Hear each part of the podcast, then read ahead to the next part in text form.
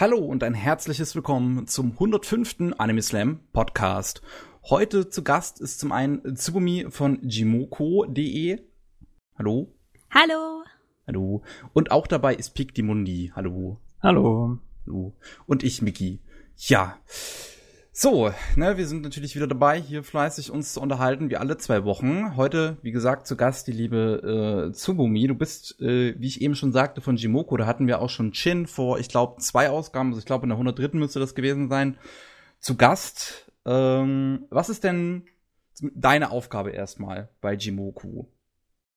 Also ich bin bei Jimoku ganz ähnlich wie Shin in der Redaktion tätig. Das heißt, ich verfasse Reviews und äh, dann nebenbei korrigiere ich auch noch Reviews. Das heißt, so bisschen, ja, Lektorat ist auch noch so mit meiner Aufgabe. Und natürlich, wenn es auf Conventions geht und äh, an Live-Berichte, dann bin ich meistens die, die mit der Technik dabei ist oder mit dem Fotoapparat.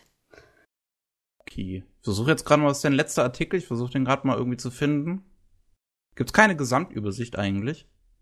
So, äh, über nee, alle Artikel? ich glaube nicht. Äh, nee, ich glaube nicht, aber wir arbeiten gerade an einer Neufassung unserer Seite und die soll dann auch noch vor der Konichi, also im September, Anfang September gelauncht werden. Okay. Ja, und wie gesagt, was ist das letzte, was du geschrieben hast? Weil ich finde das jetzt hier nicht auf Anhieb, glaube ich. Ähm, als letztes habe ich eine Review geschrieben zu Tales of Zestiria, zu der Anime-Serie. Ach so, okay. Aber dann glaube ich, erstmal nur zu der ersten Staffel, oder? Weil das ist das Einzige, was, glaube ich, KSM erstmal ausgebracht hat. Genau, zu der ersten Staffel, ja. Wie fandst du es? Ich fand, äh, dass es ein super Eye Candy war von Studio UFO Table, aber ich finde, dass die Charakterentwicklung etwas äh, noch zu wünschen übrig hatte. Obwohl ich generell sagen muss, dass mir sehr viele äh, Sachen aus dem Tales Franchise sehr gut gefallen. Und die Musik fand ich zum Beispiel auch ziemlich genial. Ach ja, ich, ich wünschte, die hätten bei dem, bei dem Anime auch das Opening aus dem Spiel genommen, weil das liebe ich absolut. Das aus dem Tales of Cesteria Spiel. Ich, ich höre mir das jedes Mal, wenn ich das Spiel starte, höre ich mir das auch einmal an. Ja, ich muss dazu sagen, ich habe das Spiel nicht gespielt, aber ich kann äh, deine Gefühle da hundertprozentig nachvollziehen, weil so ähnlich geht's mir natürlich bei Tales of Symphonia so mit mein eins meiner Favorites und da ist das ja auch nicht gleich. Gut. Und was sind denn so ähm, deine, deine Lieblingsanime? Was äh, so deine Favoriten? Ähm, meine Favoriten. Ähm, jetzt werdet ihr euch wahrscheinlich so ein bisschen äh, auch erinnert fühlen an den Podcast mit Shin. Oh, okay. Das liegt natürlich auch daran, dass wir viel zusammen gucken, aber ich kann euch einen Lieblingsanime sagen. Das habe ich noch nie irgendwo gehört, dass das jemand gesagt hat und äh, wir können jetzt gleich mal schauen, ob das gut oder schlecht ist.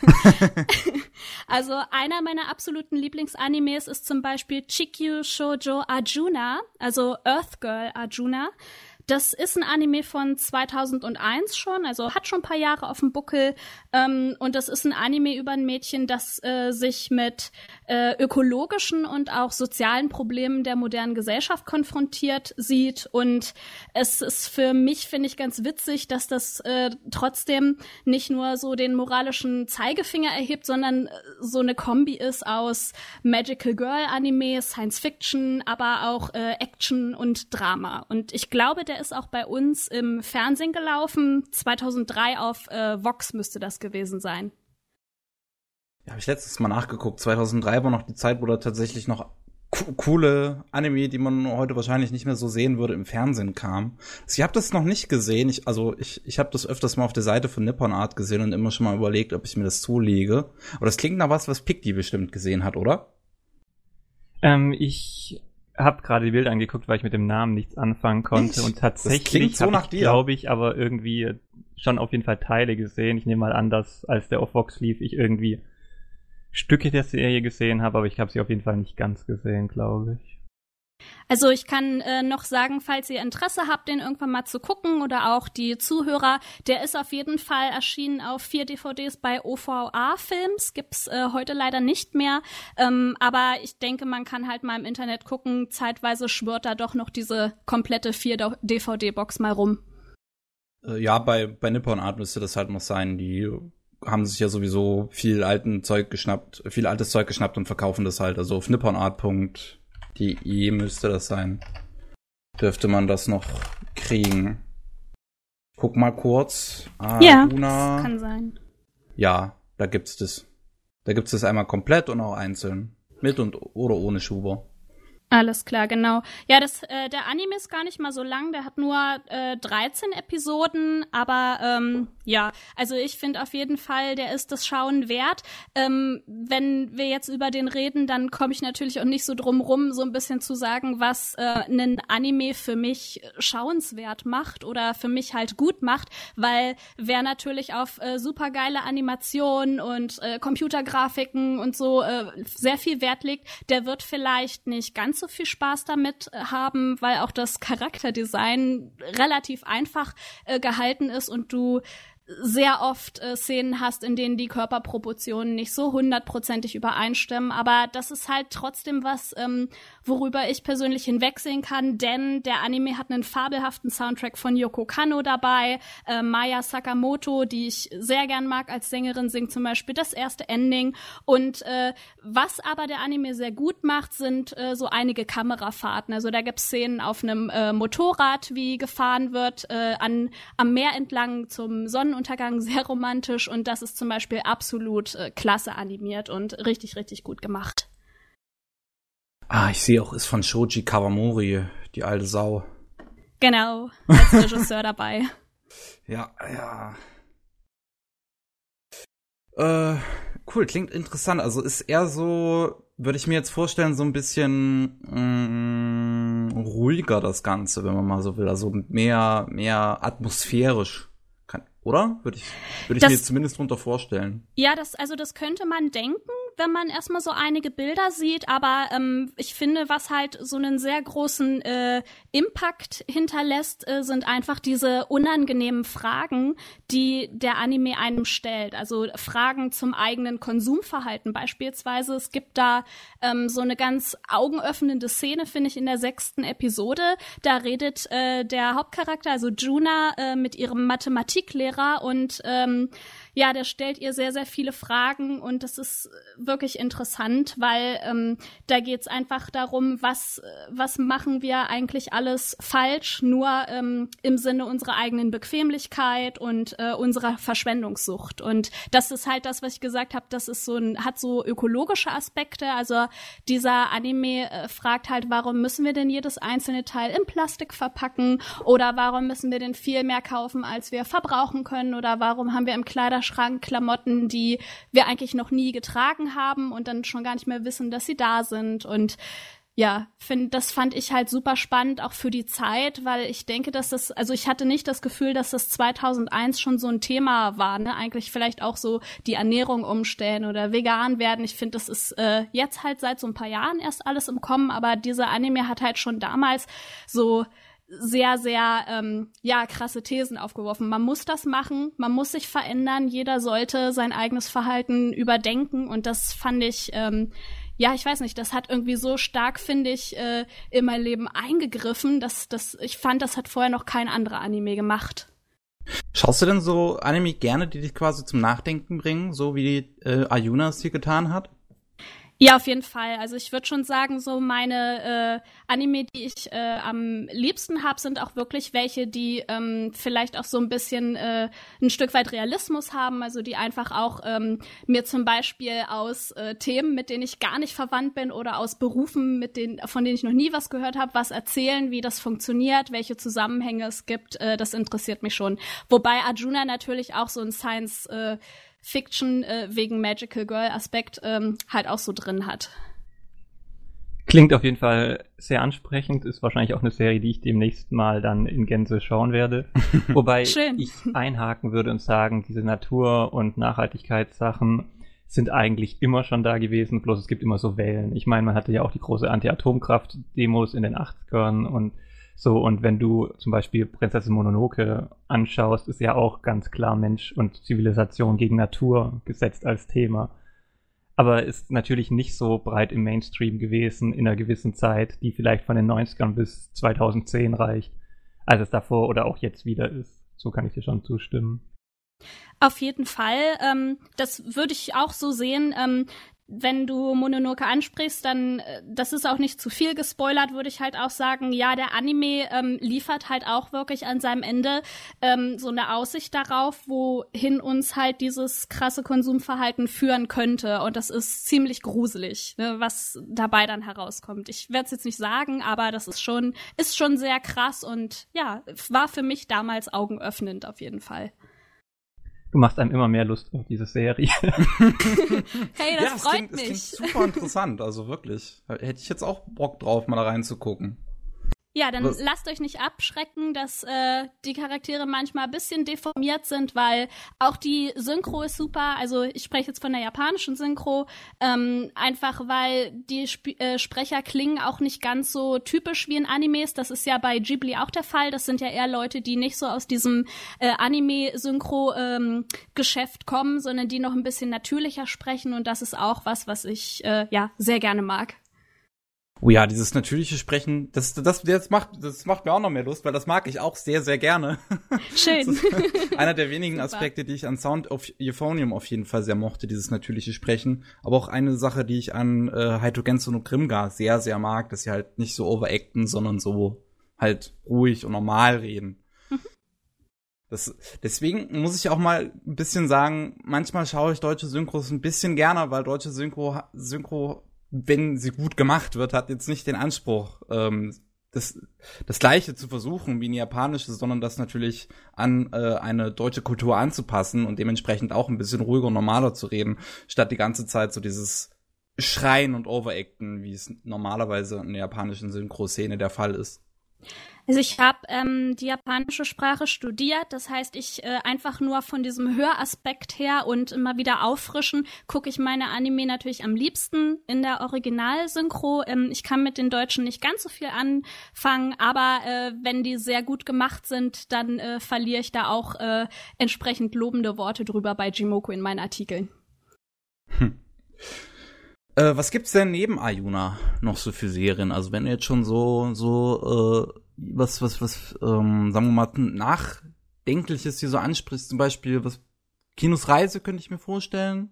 Ja, auf jeden Fall. Also das ist auch ein Anime, den ich sehr gerne mag. Und äh, nachher bei den 2005er Anime wird dann auch noch was dabei sein, was so in diese Richtung geht, auf jeden Fall. Hm. Also, ähm, und jetzt mal was, und gibt's da noch was, was du magst, was da jetzt komplett von abweicht, sozusagen? Also nicht so in die Richtung von Ayuna geht, sondern halt was, was ganz anders ist? äh, ja, auf jeden Fall. Also wenn äh, wenn ich halt, sag ich mal, so bisschen vielleicht die, die großen schon Jump äh, erwähnen soll oder so bisschen Standard-Anime, sag ich mal, oder Klassiker nennen soll. Ich bin auf jeden Fall ein sehr, sehr großer Full Metal Alchemist-Fan. Also das ist hm. so auch mit einer meiner absoluten Lieblingsserien. Ich denke, ihr, ihr habt hier vielleicht schon öfter darüber geredet. Ähm, und ich muss auch sagen, mir gefallen beide Serien. Also mir gefällt die Umsetzung von 2003 super, mir gefällt aber auch die neue Umsetzung super. Und äh, ich habe auch durch diese 2003er Umsetzung selber gemerkt, hey, eigentlich stehe ich auch total auf so bisschen äh, gruselige Anime. Also was ich auch immer gern mal so zwischendurch äh, gucke, sind halt auch so Sachen wie äh, Yami Shibai oder so, also irgendwie so kleine, kurze äh, mhm. Geschichten oder ein bisschen was auch so äh, popkulturelle japanische mystische Elemente hat, das gefällt mir sehr gut. Klingt auf jeden Fall echt interessant. Ähm, aber gibt's denn etwas, womit du gar nichts anfangen kannst? So. Ja, ähm, ich würde sagen auf jeden Fall Harem-Anime. Also das ist gar nichts für mhm. mich. Das interessiert mich auch nicht. Und ich muss auch sagen, ich bin auch sehr, sehr streng. Also ich gucke auch viele Anime, gucke ich rein für Jimoku jetzt auch. Und wenn mir die ersten zwei, drei Episoden nicht gefallen, äh, droppe ich die knallhart. Und also da kenne ich nicht so viele Leute, die so sind. Aber ich, ja, ich bin da wirklich gnadenlos. Du schaust dir zwei, drei Folgen an. Das ich ist, also ich muss ich mal, das noch ja, sehr ja, großzügig. ja, cool. Wollte ich auch gerade sagen, weil ich kenne halt eigentlich viele, die schon nach den ersten paar Minuten schon knallhart droppen, statt ja, noch die ersten paar Folgen zu gucken. Wobei, ja, also, also ich, ich, ich, ich begrüße Fall. das ja eigentlich so, diese drei, vier Folgen-Regel begrüße ich ja eigentlich, weil ich finde immer, eine erste Folge kann einfach nicht alles präsentieren. Das geht einfach nicht. Ja, wobei ich dann halt der Meinung bin, wenn ich 50 Serien zur Auswahl habe, habe ich keine Lust, 50 Folgen die Woche zu sehen, dreimal, weil das schaffe ich halt einfach nicht. Und dann gucke ich am Anfang und je nachdem, wie die Sachen gemacht sind, klar gibt es äh, äh, Serien, die einen dann überraschen und im Nachhinein vielleicht anders ist oder absichtlich am Anfang verwirrend. Aber die Titel kriegt man dann meist im Nachhinein nochmal mit, dass da mehr war. Und für mich ist, glaube ich, das Reinblicken in mehrere Serien viel interessanter, weil viele Sachen gehen auch einfach in der breiten Masse unter. Und manche ungewöhnlichen Titel ähm, sind es mir dann doch wert, dass ich da mal reingeblickt habe, weil man, je mehr Anima Animes man sieht, ja auch irgendwo gewissen Narrativen und Bildqualitäten relativ schnell einschätzen kann, würde ich sagen. Ja. ich habe ähm, also ich würde noch mal auf diese äh, Anime mit realistischen ähm, ja, so mit äh, realistischen Inhalten zu sprechen kommen. Auf jeden Fall, was mir noch sehr gut gefällt, kurze Liste, Space Brothers, Genosaji finde ich super, also zeigt so Landwirtschaft, Arbeit, äh, Studium der Landwirtschaft, dann Ach Chihaya so, Furu. Ja, ich, genau, oder? genau, ja. Silverspoon, ja. Okay, ich werde mal versuchen, den englischen Titel auch noch immer mitzunennen, so.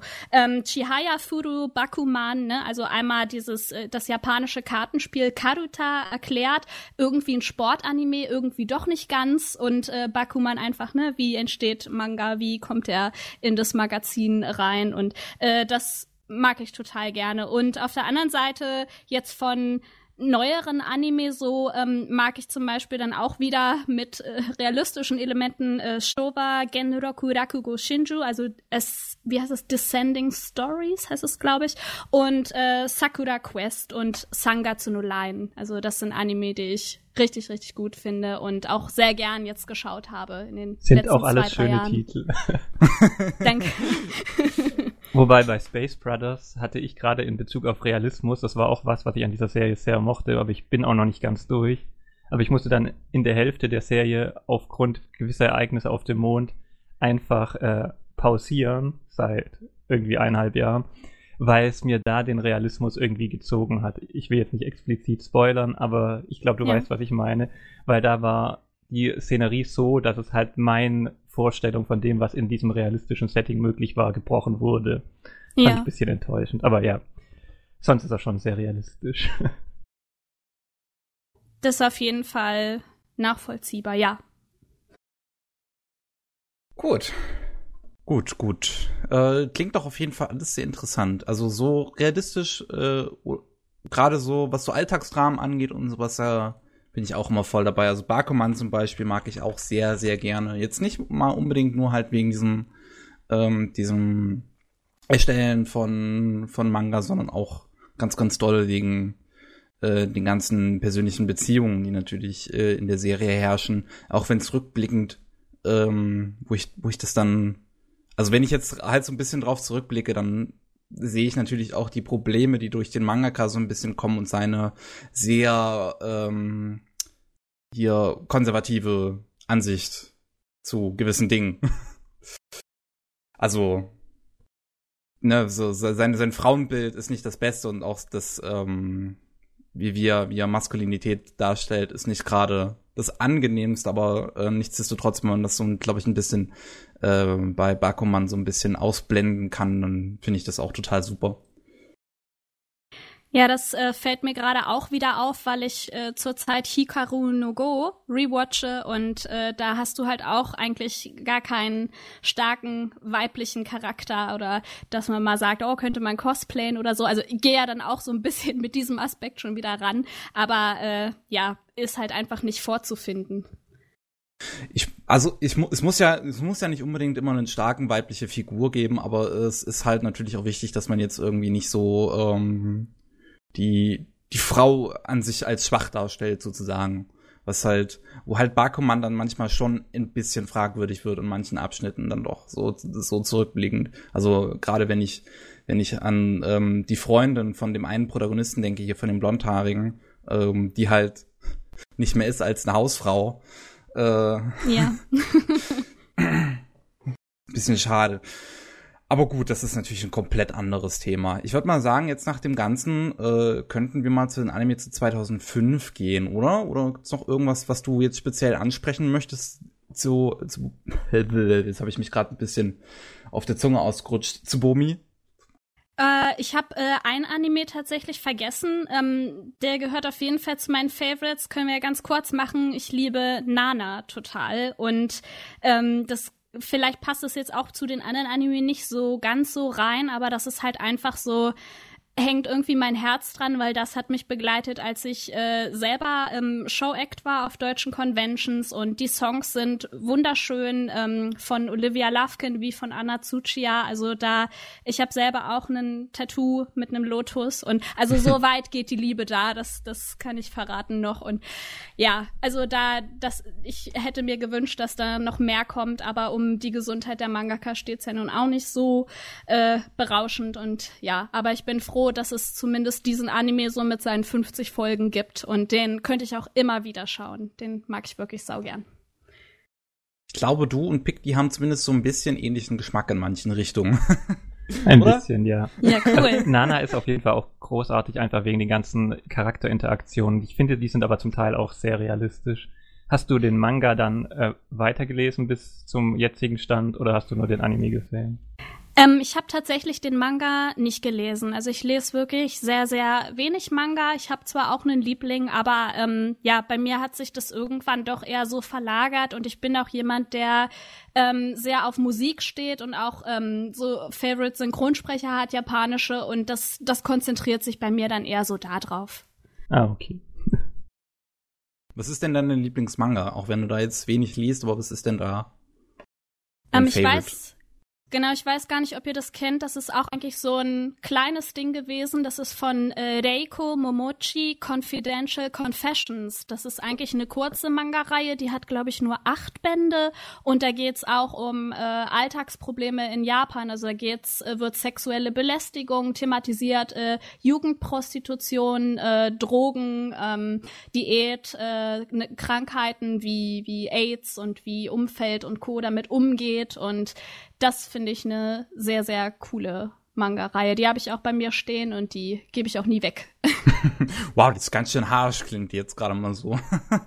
ja, auf jeden Fall. Das ist äh, absolut keine leichte Kost. Also so ähm, ne, Selbstmordgedanken und so, solche ganzen Themen sind da auch drin. Aber ich finde das einfach ähm, wahnsinnig bezeichnend, dass man durch äh, Manga auch ähm, so eine Aufklärungsarbeit machen kann, ne? Und auch äh, solche Themen zu äh, einem, ja, zu dem Comic-Format passen können und damit so ähm, detailliert aufgearbeitet werden können. Also ich halte das für was absolut Wertvolles und Gutes, dass man auch nicht nur, ja, äh, halt wirklich so abstrakte Themen hat, sondern wirklich aus dem Leben gegriffen und deswegen mag ich den Manga so gern. Ja, cool. Ich habe jetzt gerade mal nachgeguckt, äh, was die Mangaka noch gemacht hat. Und es ist ja Daisy aus äh, Fukushima. Das habe ich ja auch im Schrank stehen. Aber ich schlafe jedes Mal bei den ersten paar Kapiteln so ein. Oh. ich, der Anfang ist ziemlich langweilig. Ich weiß nicht, ob es später besser wird. das kenne ich tatsächlich noch nicht. Da muss ich dann mal reinschauen. Die Prämisse von Daisy, deswegen habe ich sie auch gekauft, finde ich total interessant, weil es halt aus äh, ähm, um ähm, halt Leute geht, ähm, die nach dem großen Erdbeben in Fukushima ähm, halt da quasi da in der Nähe ihr Leben halt auch weiterleben müssen und dann halt ja, wenn es regnet, müssen natürlich alle schnell in Sicherheit rausgehen, tut man natürlich nur noch mit der mit der Maske vom also ne, mit mit so einer Mund mit so einem Mundschutz und ähm, ja, das ist äh, ist halt eine sehr bedrückende Prämisse halt und ähm, ja, also cool ist, dass viele, äh, dass einige ähm, Verkäufe davon als äh, Spende an die Opfer gegeben worden. Das finde ich total cool. Super, ja. Ähm, aber ja, so der Anfang ist halt wie gesagt ein bisschen langweilig. Also so ein paar Mädels, die dann eine Band gründen wollen ähm, und ja, wie gesagt, ihr normales Leben weiterleben wollen in dieser sehr schweren Zeit nach diesem schlimmen, schlimmen Erdbeben und Tsunami und alles, was da passiert ist. Das klingt auf jeden Fall auch nach was, was mir gefallen würde.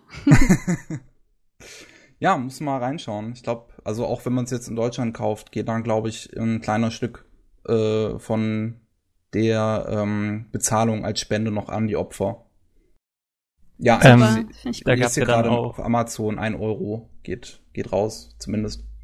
In die Richtung gab es ja auch äh, Reaktor 1F, ein Bericht aus Fukushima, der dann eher weg von den Mädchen halt auf die tatsächlichen äh, Abrüstarbeiten nochmal geschaut hat, der ist auch relativ realistisch. Oder das ist auch ein, auch ein Manga, ne? Reaktor ja, genau. Das glaube ich auch bei Karatsen Aber da gab es doch irgendein Anime auch, glaube ich, dazu, oder? Also irgendein Anime gab es, glaube ich, also irgendein Kurzfilm zu Fukushima gab es, glaube ich, auch. Es gab, glaube ich, so eine Animationsreihe, die anlässlich dessen auch so Spenden gesammelt hat mit mhm. verschiedenen Projekten. Ja, stimmt, ja. Aber habe ich jetzt auch nicht mehr im Kopf. Gut, ah, jetzt habe ich hier, ich habe es hier gefunden mit der Animation. Äh, das heißt Mirae e no Tegami Konomichi no Tochu Kara. Hat keinen englischen Titel, ist von Gainax. Gainax hat, glaube ich, auch ein Studio da in der Nähe, wenn ich mich richtig entsinne. Ja, das kann sein, genau. Ja, das, ähm, das ist nicht, ist irgendwie nicht äh, übersetzt worden, ne? Oder zu uns gekommen? Oder kann man nee, das irgendwie auf Deutsch auch gucken? Nee, ne? Nee. Also es gibt's auf YouTube, sehe ich hier gerade, mal gucken. Ja, auch, äh, auch in Deutschland kann man das auf YouTube gucken, aber nicht untertitelt oder so. Also einfach nur japanisch, keine Untertitel. Weil es halt, ähm, Wobei ich glaube, du brauchst auf zum Teil keine Untertitel, wurde. weil vieles, glaube ich, auch ohne Sprache war. Also ich habe mir die damals angeguckt, alle, aber ist also wenn ich jetzt hier gerade mal so den Anfang gucke, ist da ein Vorspann mit ganz viel Text, den ich halt weder hören noch lesen kann. Also weder verstehen, also nicht verstehen kann. ja, aber ich glaube, das hat nichts mit dem Anime, sondern ich glaube, das ist die Beschreibung vom Projekt. Aber es gab irgendwo auch untertitelt was, glaube ich. Ja, irgendwo aber, im Netz wird man sehr sicherlich finden, aber es wäre natürlich schöner, wenn man es auf dem Original-Channel gucken könnte. ja, natürlich. Aber da könnt äh, ihr euch beide genauso wie jeder, der Japanisch nicht so beherrscht, trösten, weil selbst wenn man das irgendwie studiert hat oder war schon mal da für längere Zeit, äh, wenn dann irgendein Anime kommt mit hundert verschiedenen Militärvokabeln oder irgendwelchen Raumschiffen und äh, Superwaffen und noch irgendwelche erfundenen japanischen Wörter, dann verzweifeln, glaube ich, auch manche Japaner oder fragen sich, was, was, was soll das? Warum ist das so? also äh, einfacher hat man es dann halt, wenn man sagt, ah, ich gucke jetzt die kleine Katze Chi, äh, die sagt dann drei oder vier verschiedene Wörter, eins davon ist Bürste oder so, und dann weiß man das einfach und dann kann man es vielleicht auch ohne Untertitel gucken. Ja, das ist einer der Gründe, warum ich zum Beispiel Star Trek auf Deutsch schaue und nicht auf Englisch. Weil ich auch auf Englisch da nichts verstehen würde. Gut, äh, aber dann würde ich jetzt aber mal wirklich sagen, so viel dazu, oder? Ähm, ja. Und dass wir zu dem Anime-Jahre 2005 kommen, was da so passiert ist. Da so rausgekommen ist. So, ich habe hier eine Liste vor meinen Augen und muss gleich mal gucken, gleich mal so Spähenblatt Plus ist, glaube ich, so ein Ding. Was, äh, ähm, also ich weiß jetzt nicht, wie es wie es wie es in Japan oder so aussieht. Ich habe es in Deutschland halt sehr sehr oft irgendwo im Fernsehen gesehen. Ist halt lizenziert worden. Aber ich weiß gar nicht, ob ich den Titel nennen würde. Da würde ich eher mit Aria anfangen. Aria kam das auch 2005? Der Animation. Ja. Gut, Aria habe ich selber halt nicht gesehen, habe ich keine Ahnung von. Ich weiß das natürlich, dass es eine Fangemeinde hat. Also ich habe ein paar Folgen gesehen. Ich weiß gar nicht, ob ich sogar zu Ende geguckt habe, ist halt auch sehr, sehr ruhig, sehr still so. Das war nicht so ganz mein Fall, aber die Mädels sind natürlich super süß mit ihren Uniformen. Dieses Gondelmädchen oder irgendwie so sind das ja, genau, glaube ich. Genau, genau. Ja. Nee, Basilisk kam auch 2005 raus. Das ist, glaube ich, oh, ja. so, ein, so ein deutsches Ding, glaube ich. Also das kam auf jeden Fall auch im Fernsehen. Und ich glaube, der Manga war relativ beliebt in Deutschland. Ja, ja auf jeden Fall, ja. Entschuldige, Pikti. Kein Problem. Äh, Blackjack, der Film, ist vielleicht auch noch interessant für die, die Tetsuka zugeneigt sind. Der Film. Ja, bei Blackjack, das, also diese großen Dinger von Tezuka irgendwie erwähnen wir halt immer nie, weil er so viel auch gleichzeitig, also nicht gleichzeitig, aber so viel halt einfach dazu rauskam, dass ich nicht weiß, was was ist, was davon ja. jetzt wirklich wichtig ist. Ja, wir waren vorhin waren wir bei Ayazawa und Paradise Kiss ist glaube ich auch 2005 als Anime erschienen, oder? Paradise Kiss, was ist das denn? Ja, ich sehe es hier auf jeden Fall in der Liste, aber ich kann damit gerade irgendwie nichts anfangen. Ah, das ist echt schön. Das ist so ein bisschen äh, anderes Nana, was nicht ganz narrativ so stark ist, aber auf jeden Fall auch sehr nett.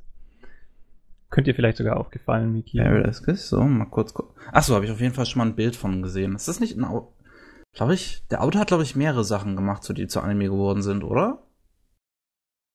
Ja, das ist Aya Yasawa, äh, die eben auch Nana geschrieben hat. Und ah, eigentlich genau. ist, glaube ich, fast alles von ihr animat animiert worden. Mal kurz ja, nachgucken. Das, deswegen, ja, das sieht auch so aus schon von den Designs und alles wie Nana.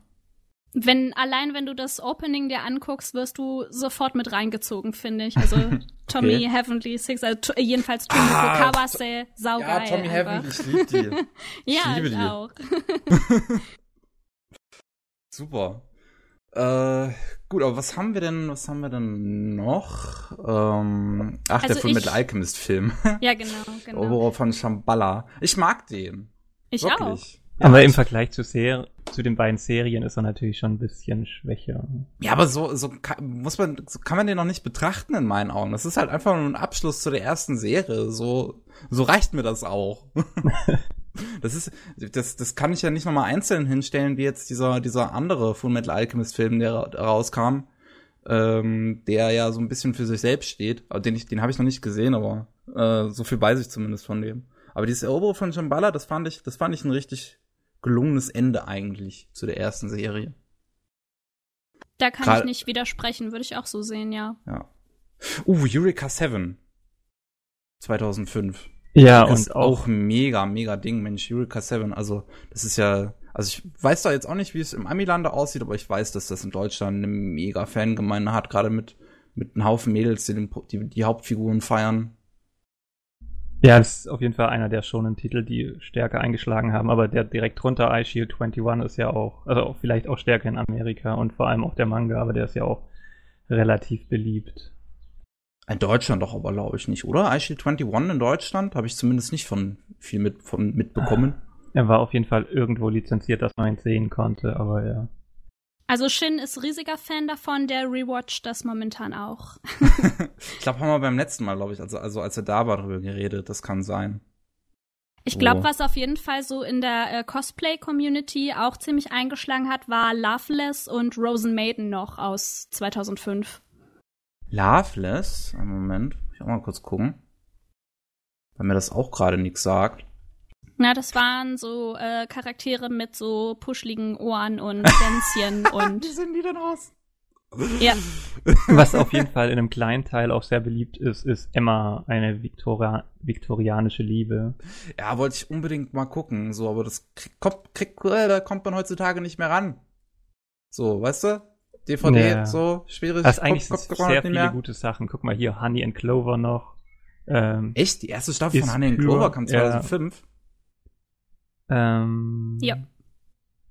Boah, krass. Dann, ich glaube, ich kannte auch einige Leute, die Ichigo 100% äh, gemocht hatten. Da habe ich auch schon mal auf jeden Fall von gehört, Ichigo. Das ist jetzt gerade irgendwie so das, das Jahr, wo, glaube ich, viele bekannte Sachen dabei sind, die mir aber selber nichts sagen. Aber ja, das ist, glaube ich, auch so eines von diesen, äh, ja, einfach Romcoms, glaube ich, dieses Ichigo 100%, oder? Sieht so aus auf den ersten Blick. Den Manga gab es, glaube ich, auch bei uns, oder? Ja, ich glaube, der war in der Daisuki und deswegen hatte der eine größere Fangemeinde, wenn ich es richtig im Kopf habe. Und ich glaube, ja. es gab ja auch diesen, ähm, also es gab den Peach Girl Manga, gab es, glaube ich, auf jeden Fall in Deutschland und da ist 2005 ja auch der Anime erschienen zu. Peach Girl, meine Fresse, muss jetzt Also 2005 nachgucken. ist auch viel. Guck mal hier, Mushishi. Ja. Allein.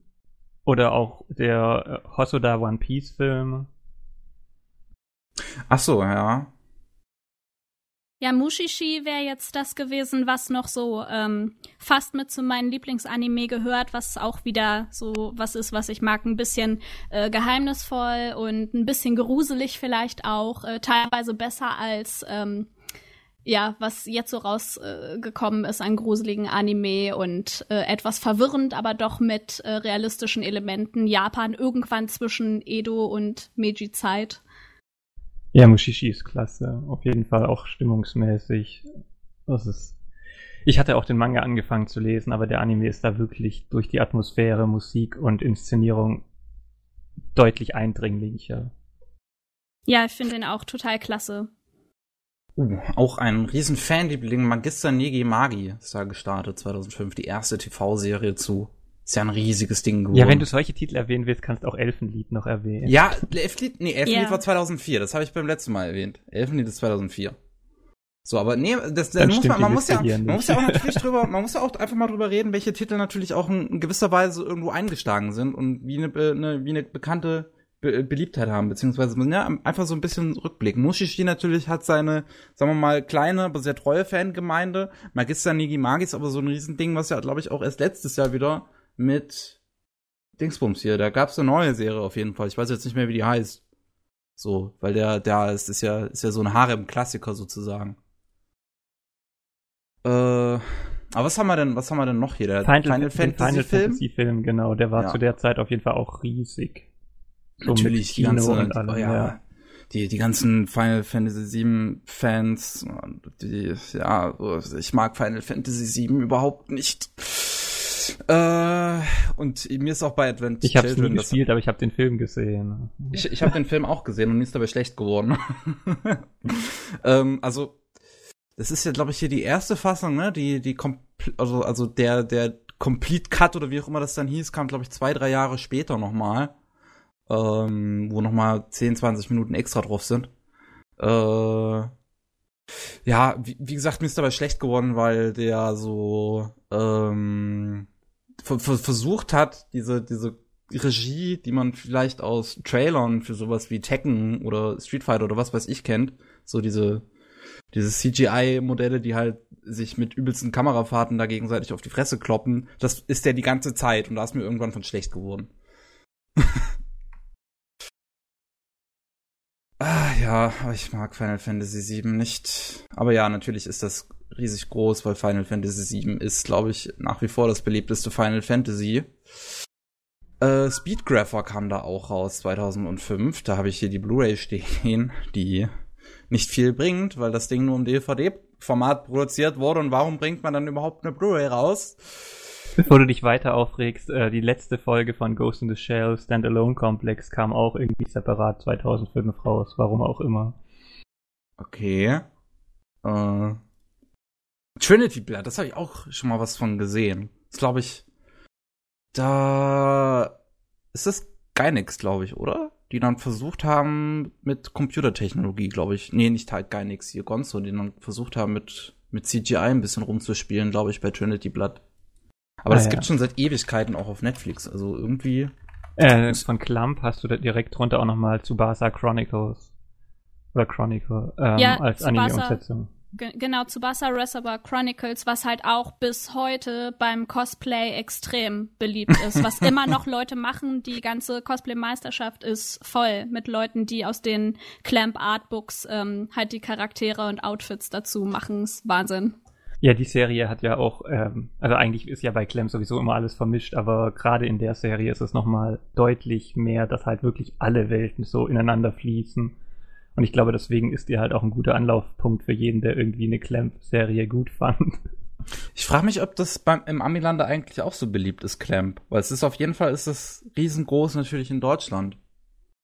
Aber ich weiß, ich frage mich, wie es übersee aussieht. Äh, so, was haben wir noch? Shuffle muss ich einfach mal erwähnen, weil das einer unserer, äh, weil das einer der Lieblingsanime von unserem Chef Pavel ist. Der mag Shuffle sehr, sehr gerne. Äh, ich habe ich noch nicht gesehen, deswegen kann ich dazu nichts sagen, aber so viel weiß ich.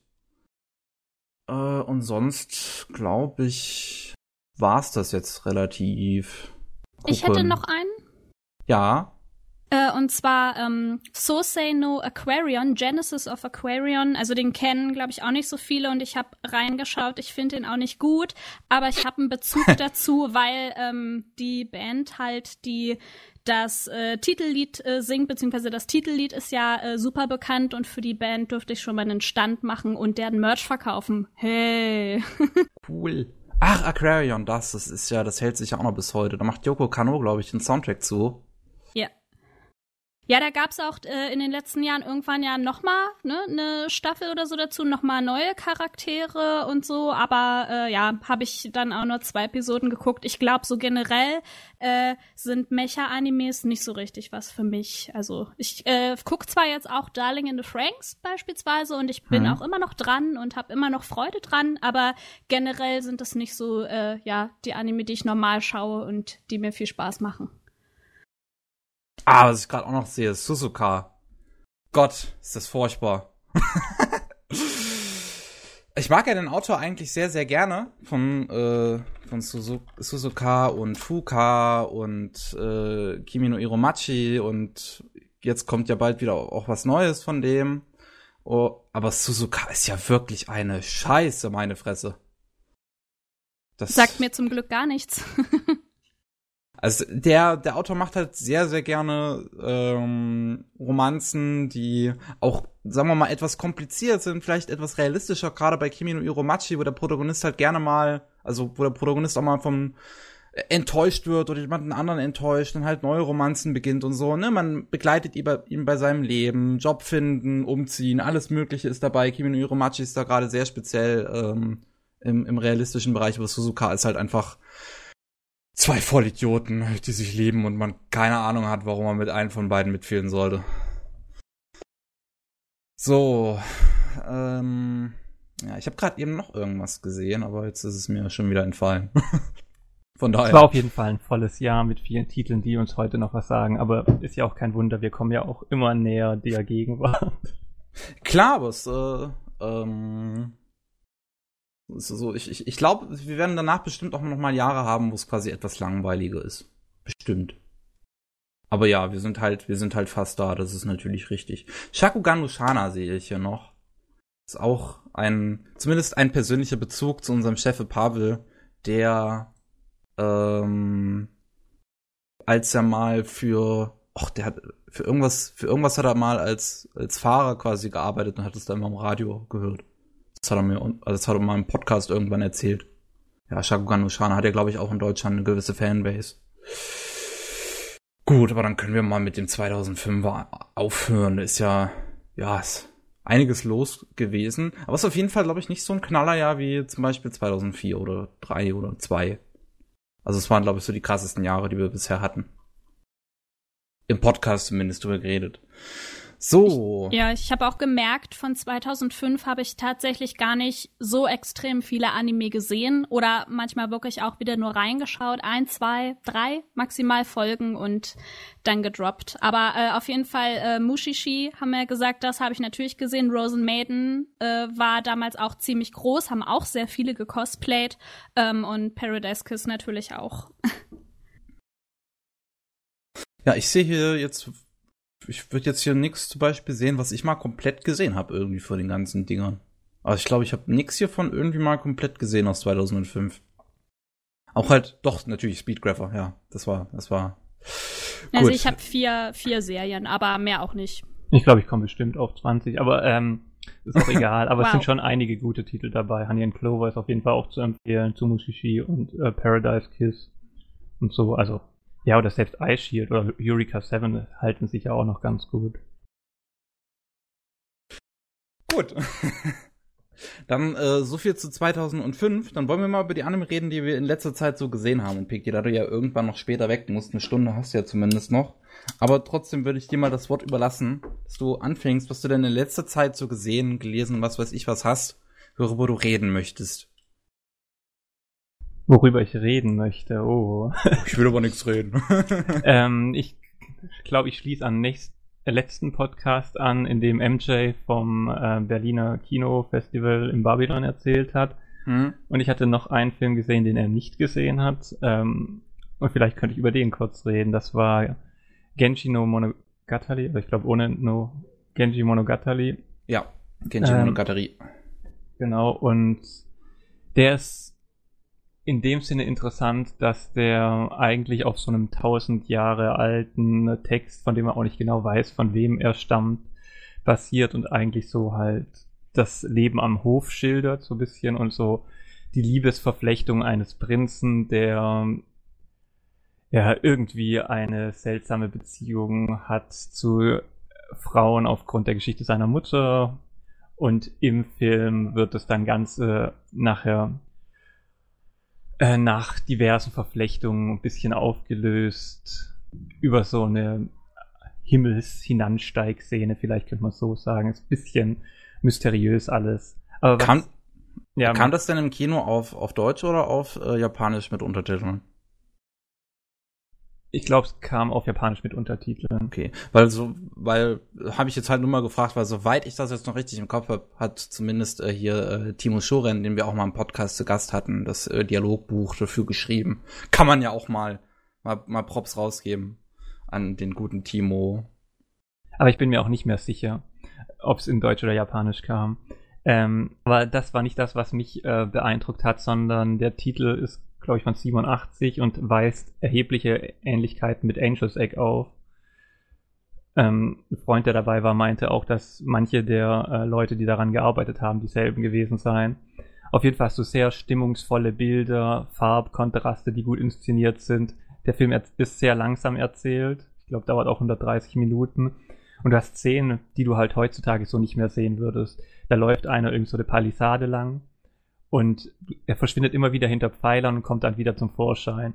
Und in so einer Szene würde man bei uns einfach viel schneller ähm, schneiden, aber der läuft da bestimmt 30, 40 Sekunden lang einfach diesen Gang lang, ohne dass was passiert. Aber dafür hast du eine extrem gute Inszenierung von Donner, Blitz und so Tonaspekten. Und es fängt auch, glaube ich, schon mit der Intro-Titel äh, der Benennung der Fi äh, Darsteller und Figuren an, dass die ähm, tonal eintropft. Also du siehst kurz aufblitzen ähm, der Namen und was dann musikalisch ins Gesamtbild einpasst. Und äh, das hat man dann auch versucht mit den Untertiteln zu ergänzen, was dazu geführt hat, dass du halt vielleicht eine Sekunde lang dann irgendwie zum Teil den deutschen, äh, die deutsche Übersetzung gesehen hast, parallel halt mit der japanischen, aber die halt an sich unlesbar war. Aber stimmungsvoll war es auf jeden Fall sehr interessant, auch wenn die Geschichte sich bisschen hinzieht. Okay. Äh, Habt ihr beide nicht gesehen, nehme ich mal nee, an. Nee, nee ich, ich hab's leider auch nicht gesehen. Ähm, ich weiß halt ein bisschen was zum Genji Monogatari, weil ich es tatsächlich in der deutschen Übersetzung gelesen habe. Ähm, so Fun Fact, es gilt halt eigentlich als der älteste psychologische Roman der japanischen äh, Literaturgeschichte. Und äh, wenn man beispielsweise sich anguckt, äh, das hat so einen hohen Stellenwert in Japan auch als Werk ähm, auf dem wie waren das, auf dem 2000 Yen-Schein ist auch aus dem Genji Monogatari eine Szene tatsächlich abgebildet. Also wenn man mal einen in die Finger bekommt, ist das da drauf. Ja, also okay. der Film ist auf jeden Fall auch interessant und ich glaube, die Geschichte ist auf jeden Fall prägend so und wenn man überlegt, wie alt bei uns die Texte sind, die so als prägend gelten, sind die auf jeden Fall nicht aus dem Jahr 900 oder 1000, sondern vielleicht 300, 400 Jahre später. Also dementsprechend hat er wahrscheinlich schon auch starke Kulturwirkung gehabt. Was ich jetzt noch ergänzen wollte und jetzt mir wieder entfallen ist. ähm, ja, genau. Äh, der Film bedient sich auch vieler Zitate, die dann auch kursiv äh, kenntlich gemacht worden sind. Dementsprechend war es mit Untertitel.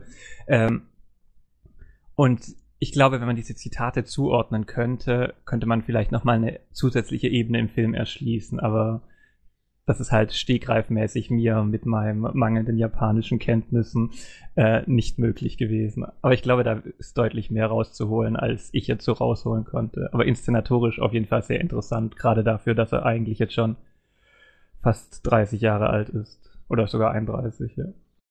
Ja, 31 und kommt dieses Jahr erst nach Deutschland. Am 15.06. ist der Blu-ray-Release.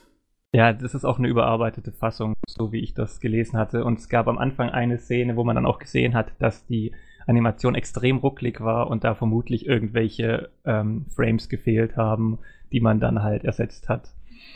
Oder eben nicht ersetzt hat und dadurch kam so eine sehr holprige Animation, aber das war wirklich nur so innerhalb der ersten Minute für ein paar Sekunden. Ne? War auf jeden Fall ein spannendes Kinoerlebnis und es hat sich da auch gelohnt, einfach aufgrund der Gewalt der Bilder, das auch im Kino zu sehen. Also ich weiß nicht, ob der zu Hause so gut dann wirkt wie in einem Kinosaal. Sah der denn auch schön quasi scharf und knackig aus sozusagen, weil die Screenshots, die ich alle davon finde, sind halt alle sehr Ja, ich glaube, das ist das Problem, halt dass der lange Zeit nur irgendwie für 240p irgendwie im Internet rumgeschwirrt ist. Und ähm, ich glaube, man hat den ziemlich hoch poliert oder neu abgefilmt, vielleicht sogar. Auf jeden Fall war der in einer sehr guten Qualität. So. Das ist doch gut, ja. Hat sich dahingehend auf jeden Fall gelohnt. Ähm, aber ich glaube, ich würde da jetzt auch nicht viel mehr dazu verlieren. Wenn es einen interessiert, kann man ja nachgucken. Der müsste dann demnächst auch bald rauskommen. Wie gesagt, am 15.06. Bei wem Ist ja erscheint sehr der? bald. Anime Haus. Super, aber den muss ich unbedingt gucken. Ja, ist jetzt. ich bin, bin, jetzt nicht so interessiert an tatsächlich sowas, so Historiendramen, aber ich glaube, dem kann man mal reingucken. Also mich hat's jetzt nicht so abgeholt. Glaube ich, kein Film unbedingt für mich. Ja, das sind die Japanologen-Gene. Man denkt immer, man muss noch was aufholen, so vom Studium. okay, dann hm? springe ich zum nächsten Titel. Ähm, was nehmen wir? Äh, Pokémon Sun and Moon habe ich angefangen zu schauen. Nach Äonen. Ich weiß nicht, wann der angefangen hat. Bestimmt vor drei, vier Jahren, oder? Nee, ja, der ist 2017 oder 16 angefangen, glaube ich. Also so alt ist er jetzt auch nicht. Okay, okay. Six Seasons eben. ja, auf jeden Fall habe ich jetzt damit angefangen und habe jetzt, glaube ich, die ersten 23 Folgen gesehen. Und ich bin eigentlich recht positiv überrascht. Also ist natürlich immer noch ein Pokémon-Ableger äh, und ich habe die Spiele auch nicht gespielt. Dementsprechend kann ich auch irgendwie neu dem Anime gegenübertreten und ohne vorherige Erwartung. Ähm, was ich aber interessant finde, einmal, dass man das Charakterdesign geändert hat, was irgendwie innerhalb des Animes recht gut wirkt. Und äh, die Geschichte an sich ist auch weniger so typisch wie früher bei Pokémon. Es passiert was, next ist abgeschlossen in der Folge und nächste Folge. Das hat man zwar immer noch beibehalten, so diese Episodenstruktur, aber es zieht sich auch ein größeres Narrativ durch. Vielleicht ist das Spiel auch in der Hinsicht vielleicht ein bisschen komplexer als die davor, ich weiß es nicht. Und was mich besonders irgendwie überrascht, ist die Art und Weise, dass ähm, die Animation sich viel mehr Freiheiten nehmen, nicht nur im Charakterdesign, sondern auch in der Art und Weise, wie Sachen dargestellt werden. Also du könntest wahrscheinlich jede Folge irgendwie zehn Bildschirmabgriffe nehmen und die als Memes oder irgendwo ins Internet stellen und als Reaction-Shots, weil einfach wirklich viel auf diese nonverbale Gefühlsvermittlung gelegt wird. Und das hast du bei den alten Pokémon-Serien auch nicht so. Also bisher vor allem vielleicht auch Nostalgie getragen, unterhält mich ganz gut. Muss auch unbedingt noch reingucken. Also ich habe schon so viele Szenen einfach da, da, da, davon gesehen auf Twitter oder sonst wo auf YouTube oder halt auch mal auf Sakugaboro und das sieht so gut einfach aus und gerade ja, wie du es halt gesagt hast, dass es sich so Freiheiten nimmt, das sieht man halt immer wieder und das finde ich so schön daran. Deswegen so, ich, ich finde es halt immer schön, wenn man, wenn man merkt, dass Animatoren sich austoben können. Und ähm, Cannibal Effect hat ja mal ein Video auch zu Pokémon Sun and Moon gemacht, wo es ja auch um einen Typen geht, der teilweise Folgen da im Alleingang animiert. Und da merkt man einfach, die Leute, die das machen, die haben einfach mega viel Spaß. und das, und einfach, das ist immer für mich super, super wichtig. Wenn man einfach merkt, dass jemand etwas mit sehr viel Spaß macht, dann ähm, dann, dann, dann, dann kommt das bei mir auch einfach sofort so rüber. Also ich, ich, so, ich, ich, ich saug das einfach auch so direkt auf, auf diese Art und Weise.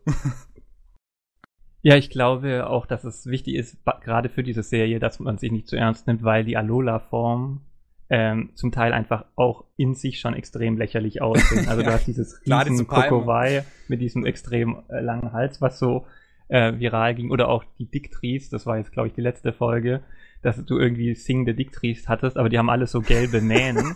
und innerhalb von der Folge haben sich dann halt alle Figuren und also alle Pokémons und äh, Personen Perücken angezogen, um zu diesem Konzert zu gehen und dann siehst du halt Pikachu mit so einer blonden Perücke und andere Sachen, was halt an sich schon so witzig einfach irgendwie ist und ungewohnt, dass es nochmal einfach ein interessanter Aspekt so ist. Ich weiß nicht, ob ich jede Folge damit ertragen könnte, aber auf jeden Fall sehr kurzweilig.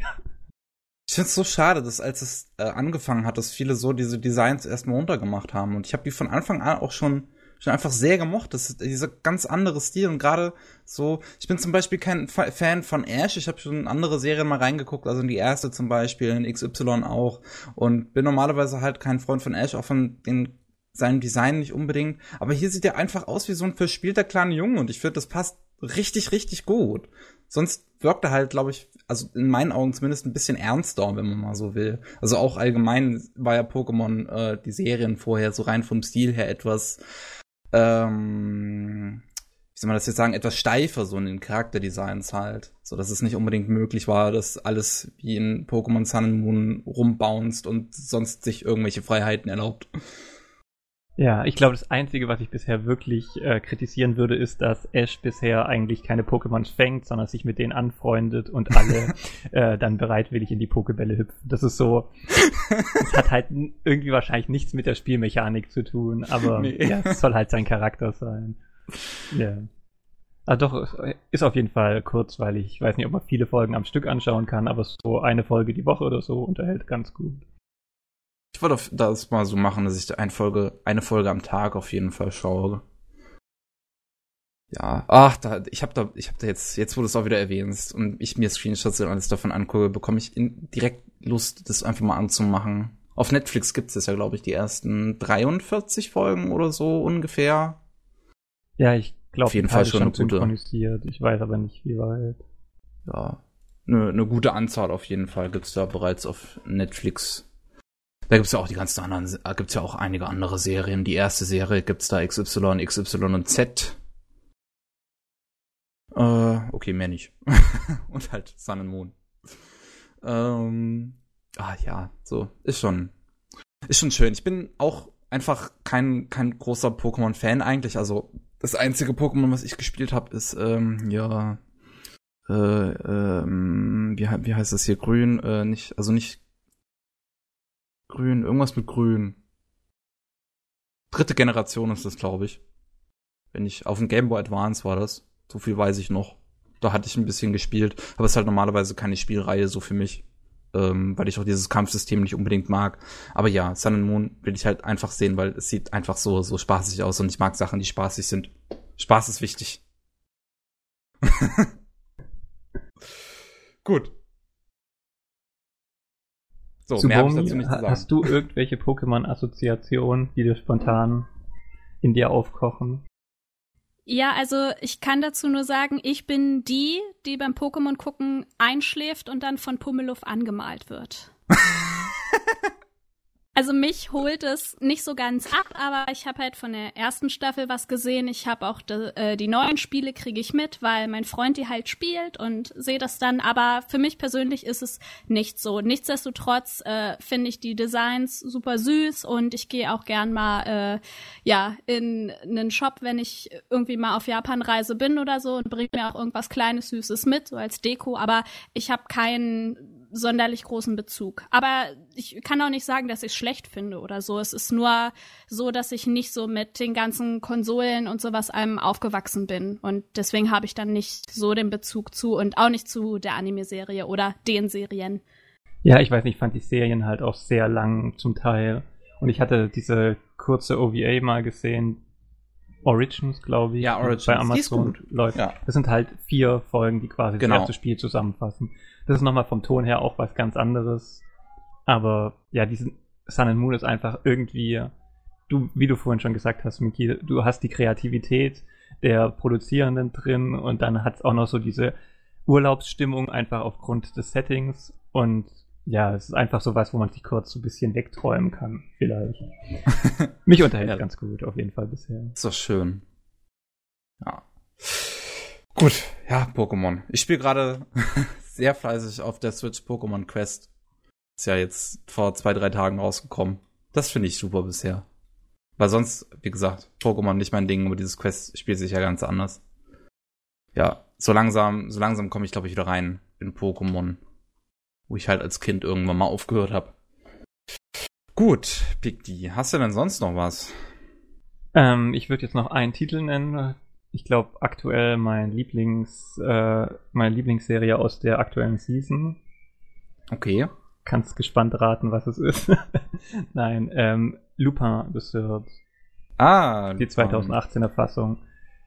Ähm, es sind, glaube ich, jetzt erst neun Folgen oder so draußen, aber auf jeden Fall sehr interessant, weil ähm, verschiedene Episoden oder beziehungsweise es werden verschiedene Geschichten erzählt, die in einer unterschiedlichen Episodenanzahl äh, behandelt werden. Also die ersten fünf Folgen beispielsweise sind eher so Computer Science mäßig und äh, schildern eine Verfolgungsjagd. Die sechste Folge ist einfach nur eine kleine, witzige, referenzgefüllte Zwischenfüllerfolge und dann die Folge danach erzählen jetzt wieder eine ganz andere Geschichte über eine Verschwörung äh, von Unterlagen, die irgendwie an die Polizei müssen oder auch nicht und Kriminelle, die da im Machenschaft sind. Wobei man da einfach sieht, dass die Kreativität auch hoch ist. Also die Animationen sind bei äh, beispielsweise sehr gut zum Teil. Und ähm, du siehst auch einfach, dass der Stil auch so ein bisschen variiert zwischen den einzelnen Folgen, wie die ähm, Charaktere aussehen und animiert sind. Also animiert sind gleich, aber das Charakterdesign variiert und das finde ich dann auch irgendwie nett, wenn man halt gerade für so ein Franchise, was ja schon extrem viele unterschiedliche Adaptionen hat, diese dann auch nochmal in so einer kurzen Serie zusammenfassen kann. Ja, finde ich sowieso super. Ich habe noch nicht viel von Lupin gesehen, aber dass das halt auch so ein Franchise ist, wo viele Leute sich einfach äh, austoben, ist sehr schön. Das Einzige, was ich halt bisher gesehen habe, ist natürlich Fujikumine mit dem Koike-Stil. Ähm, beziehungsweise als Regisseurin hier, wie heißt sie nochmal, die auch Juri in Eis gemacht hat? Ja. Äh, fällt mir jetzt aus dem Kopf nicht ein, aber auf jeden Fall äh, war er als Animation Director Koike, der äh, ja, und Fujikumine sah auch schon ziemlich cool aus und äh, Lupin wollte ich jetzt auch unbedingt mal reingucken. Erstmal in Part 4, Part 5 ist ja noch nicht fertig. Ja, aber Part 4 kam ja auch. Finde ich auch so. interessant, dass du so verschiedene Kooperationen hast, einfach auch weil die Serie in verschiedenen Ländern bekannt sind. Also ich glaube, die letzte war ja in Zusammenspiel mit Italien und lief genau. dann auch erst in Italienisch und jetzt ist es quasi mit Frankreich. So. Ist, ist ja auch super, weil ähm, die letzte Serie, also Part 4, das war ja, ja, wie, wie du sagtest, in Italien kam auch daher ein Monat, äh, nee, ein Quartal sogar früher in Italien, es war ausgestrahlt äh, im italienischen Fernsehen. Und es ist auch tatsächlich äh, in Italien ziemlich ähm, durch die Decke gegangen, sozusagen. Also ich weiß nicht, wie Lupana vorher so aussah, aber ähm, einer aus unserem Anime Slam Team, halt Elogan, der hat mir da ein Foto geschickt, wo äh, für Brote auf einer ganz großen, auf einer ganz großen Plakat äh, für Brote Werbung gemacht wurde mit äh, Lupin. Fand ich ziemlich cool. Ja, das Tolle ist halt auch, dass die jeweiligen Geschichten dann dort spielen in, oder überwiegend dort spielen in diesen Ländern oder zum Teil auf jeden Fall. Und das ist dann auch nochmal interessant halt, weil du so lokal Bezug hast nicht nur über die Produktion, sondern halt auch über den Inhalt. Part 6 in Deutschland. Wahrscheinlich. ich weiß nicht, ob wir dazu gute Animationsstudios Oder haben wir überhaupt Animationsstudios? Ich weiß, wir haben welche, aber jetzt. Äh, ja, und die Sendeplätze haben wir wahrscheinlich auch nicht mehr. ja, das ist, ist natürlich viel wichtiger, dreimal die gleiche Folge ähm, The Big Bang Theory im Fernsehen zu zeigen. ah. Aber ja, das war's von mir ähm, für dieses Mal. Gut, ja, Lupin. Äh, aber jetzt wird mich mal interessieren, erster, erster Akt gelingt's, also die neue, äh, der neue Part ist ja auch Regie geführt von den Autoren, von dem Autoren hier von, wie heißt er nochmal? Punch? Nee. Monkey Punch? Monkey Punch, ja, glaube ich. Ja. Genau. Ist ja auch Regie geführt. Merkt man das irgendwie? Also, also, also gelingt's ihm? Ist es ist gut? So? Weil der hat ja vorher quasi nur geschrieben.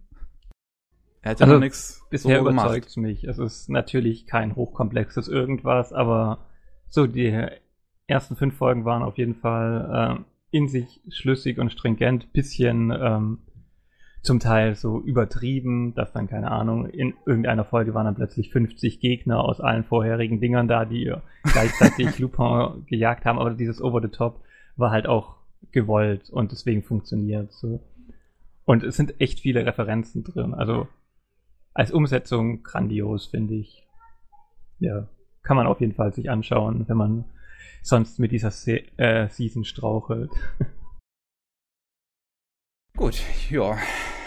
Lupin the Third Part 5. Äh, so, mehr, mehr hast du also nicht, Pick Das war's dann.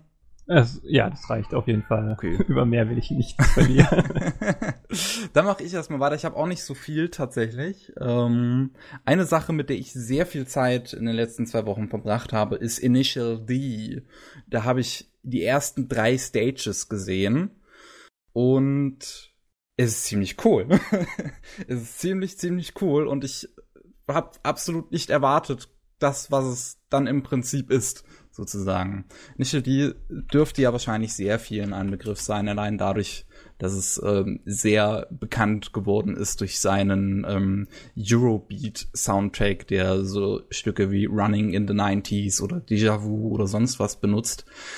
Und ähm, ist ein sehr früher CGI-Einsatz, muss man auch mal so sagen, in Sachen Anime. 1998 kam die erste Serie raus und die Rennen, ähm, die ganzen Autos sind halt schon in CGI. Sieht dafür aber überraschend gut aus, muss ich einfach mal sagen. Also für die Zeit sehr gut. Äh, kann man auch, glaube ich, definitiv ähm, auf eine Linie stellen mit Videospielen zu der Zeit, was halt heutiges Anime CGI definitiv nicht schafft. Ähm, und es ist aber mehr als nur dieses, dieses Eurobeat. Downhill-Gerace. Ja. Ich glaube, das ist das Problem, dass halt diese und mit Eurobeat unterlegten äh, Drifting-Szenen so viral gegangen sind und für viele halt den Anime dann ausmachen und sagen, okay, das ist das. Ja, das ist das. Das ist dieser lustige Drifting-Anime mit, mit Eurobeat. Aber lustig ist der ja überhaupt nicht. Also, er, also er ist schon recht lustig, aber es er ist auch ganz schön dramatisch. Vor allem teilweise auch relativ melodramatisch, aber ähm, das es hat mich halt wirklich überrascht, einfach so das, was es ist. So, es ist ziemlich erwachsen. Ähm, es hat sehr viele Romanzen da drin, die aber allesamt unfassbar melancholisch dargestellt werden. Also ich glaube, ich glaube, der Autor hatte nicht viel Glück in der Liebe. ähm, aber es ja, es ist, es ist definitiv anders so, als mein, als es mein, mein Bild halt natürlich vorher war, durch diese ganzen Memes, die damit durchs Internet gegangen sind, wo Déjà-vu auf sonst was geschnitten wird. Keine Ahnung. Es äh, gibt sehr viele Videos dazu auf, auf YouTube.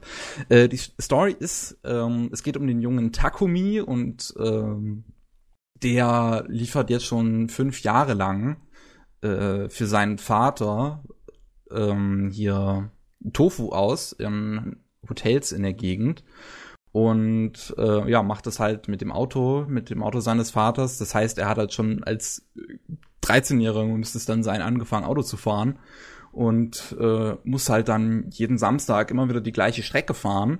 Und das ist ihm halt irgendwann so ein bisschen auf die Nerven gegangen, dass er sich halt dachte, okay, wie mache ich das jetzt schnellstmöglich? Hat dann angefangen zu driften und alles Mögliche auf der Strecke, hat sich das quasi alles äh, selbst beigebracht. Aber ähm, das Problem ist halt, dass er jetzt nicht wirklich groß interessiert ist eigentlich am Autorennen, weil ähm, er, er quasi am Anfang erstmal nur Autofahren als Arbeit ansieht, weil er das halt wirklich die ganze Zeit arbeitsmäßig für seinen Vater macht ähm, und deswegen jetzt nicht in irgendwelchen anderen Autorennen teilnehmen möchte, obwohl man dann feststellt, dass er unfassbar gut ist.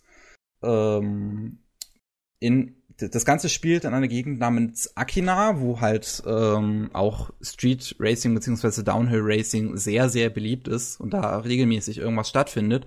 Und da kommen halt jetzt äh, Leute äh, in die Gegend, die sich halt so, die halt so die Besten in Gunma, so heißt die ganze Region, ähm, sind und dann die Akina Racers halt herausfordern und die stellen dann halt irgendwann fest, gut, Takumi kann das ziemlich gut, den müssen wir jetzt erstmal dazu überreden.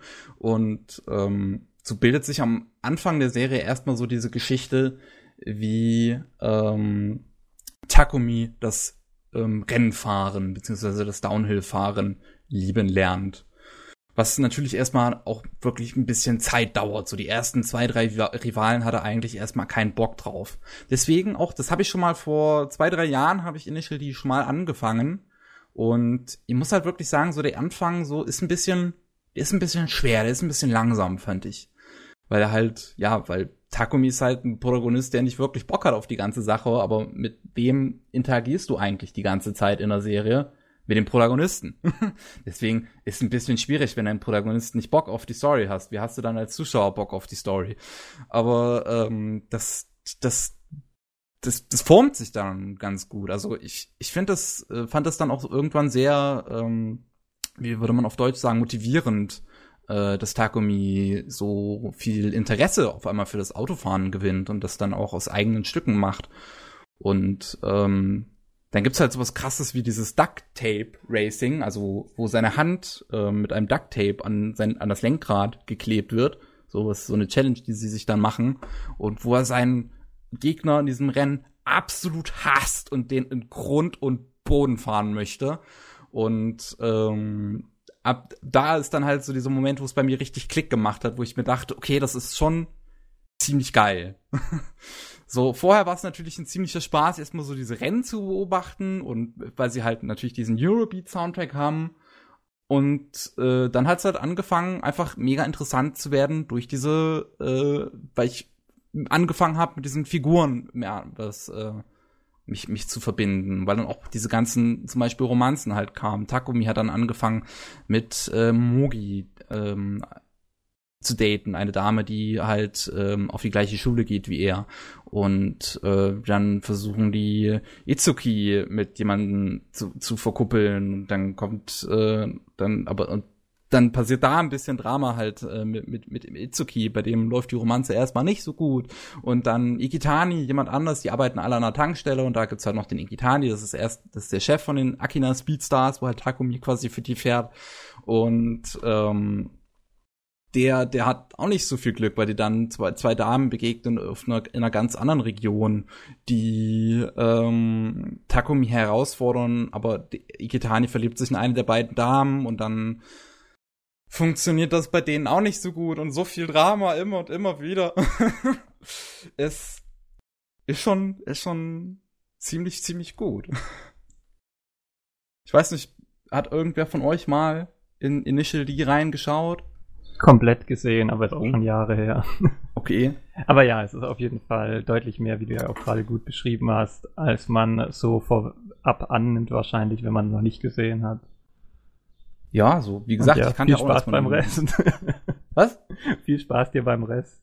Ja, ich weiß also, nicht, was ich noch dazu sagen soll. Ich, den, den Rest habe ich natürlich noch, äh, muss, muss ich auch erstmal noch importieren. So, es gibt ja die amerikanischen, das zum Glück, da habe ich erst erstmal die ersten drei Stages halt importiert. Ist auch, ist auch interessant, dass die halt immer wieder von, äh, immer wieder von anderen Leuten gemacht worden sind. So, ähm, die erste Stage ist noch so, ja, die, die sieht ganz okay aus, würde ich mal sagen. Die Zeichnungen sind jetzt nicht so besonders, aber sehen ganz okay aus. Die zweite Stage ist unfassbar hässlich. Also zumindest von den Zeichnungen. Das CGI ist ein bisschen besser geworden in der zweiten Stage, aber die Zeichnungen sind unfassbar hässlich, weil keine Ahnung, es sieht aus wie eine Abridged-Serie. Also es könnte auch einfach, es, sieht aus wie Neo Yokio. das, das, ist nicht, das ist nicht viel. Da passiert nicht viel.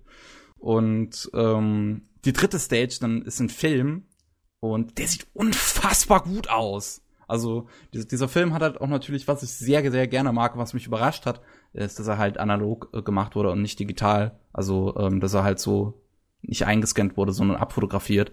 Oh, was man auch immer schön an diesem Film Noise sieht. Und ich liebe Film Noise und dass sie es auch geschafft haben, das Ganze nochmal auf der CGI drauf zu liegen. Sieht super, super gut aus. Es gibt eine Szene nur in diesem Film, wo sie das vergessen haben, wo sie mal, wo man für ein paar Sekunden die Autos quasi clean sieht und das sieht dann auf einmal aus wie so ein richtiger Fremdkörper. Ähm, was aber sonst in Initial D tatsächlich nicht so der Fall ist. Also ich fände wirklich, dass sie das, dass das äh, CGI einfach mal überraschend gut aussieht. So, da, da kann ich mich echt nicht beschweren. So, es, es sind halt auch nur Fahrzeuge sozusagen. Also wenn sie jetzt auch versucht hätten, die Menschen in CGI darzustellen, wäre natürlich wahrscheinlich eine Katastrophe. Aber dadurch, dass es halt auch nur Autos sind, also nichts Lebendes, funktioniert, sieht gut aus. Ja, ich glaube, es liegt vielleicht daran, wo man den Fokus setzt. Und äh, Initial D hat halt auch irgendwo auf den Autos den Fokus, ist ja auch logisch. Und wenn du dann da irgendwelche ruckeligen CGI-Autos hättest, wie, so die, wie du sie zum Teil heute aus Kostenspargründen hm. mitunter siehst, würde es wahrscheinlich einfach nicht funktionieren. Deswegen ist, glaube ich, wenn man bewusst weiß, was man macht und nicht nur Kosten sparen will, sowas dann halt auch effektiv. Ja, so. Also es, es hat mich gerade dann in, in Stage 3 halt wirklich hart überrascht, wie verdammt gut das einfach auch mal für 2001 aussieht. Und ähm, ja, so kann man, kann man sich auf jeden Fall anschauen. Wie gesagt, zweite Staffel war, fand ich auch generell erstmal ein bisschen schwierig, weil zweite Staffel ist auch so, die erste Hälfte der zweiten Staffel ist unfassbar langweilig, finde ich, weil die Bösewichte, die man dann da hat, die haben nicht wirklich so einen Charakter wie vorher in der ersten Staffel. Da hast du hier diese, diese zwei Brüder, wovon der eine richtig heißblütig ist und der andere unfassbar berechnend, der alles in seinem Computer immer die ganze Zeit ausrechnet. Dann hast du den einen Typen, der halt richtig hart mit seiner Karre angeben will, weil er vorher eine schlechte gehabt hat, sich jetzt eine neue geholt hat und denkt, so könnte er jetzt was reißen, aber halt das, das, das, ne, das dann doch nicht funktioniert, weil Takumi einfach alle im Grund und Boden rast. Und dann dieser eine Typ, der immer alle auf der Straße ärgert und dann sogar ähm, Itsuki von der, von der Straße gerammt hat, der dann einen Unfall schlimmen gehabt hat. Aber ja, so, dem, dem einen Typen, dem ist das vollkommen egal und deswegen ist Takumi dann auch so richtig, richtig wütend auf den. Und alter Schwede war das ein. Also ich glaube, ich habe mich noch nie so befreit gefühlt in einem Anime, als dann bei diesem Duct Tape Rennen, als ähm, so merkt jetzt ein Takumis Wut einfach so richtig, richtig hart. Ich glaube, ich habe noch nie jemanden so wütend einfach gesehen in einem Anime. Das ist, ich, ich finde das richtig gut in äh, Szene gesetzt. Und dann, als der Bösewicht in die Leitplanke rast, dabei kommt das Ending-Theme und äh, das schöne Zeitlupe rast er in die Leitplanke, das Ending-Theme spielt, er dreht sich da hin und her und ich habe mich noch nie so befreit und wohl gefühlt, weil ich dachte, yeah, dieses Arschloch hat's verdient. Oh, das war gut. na, na, na.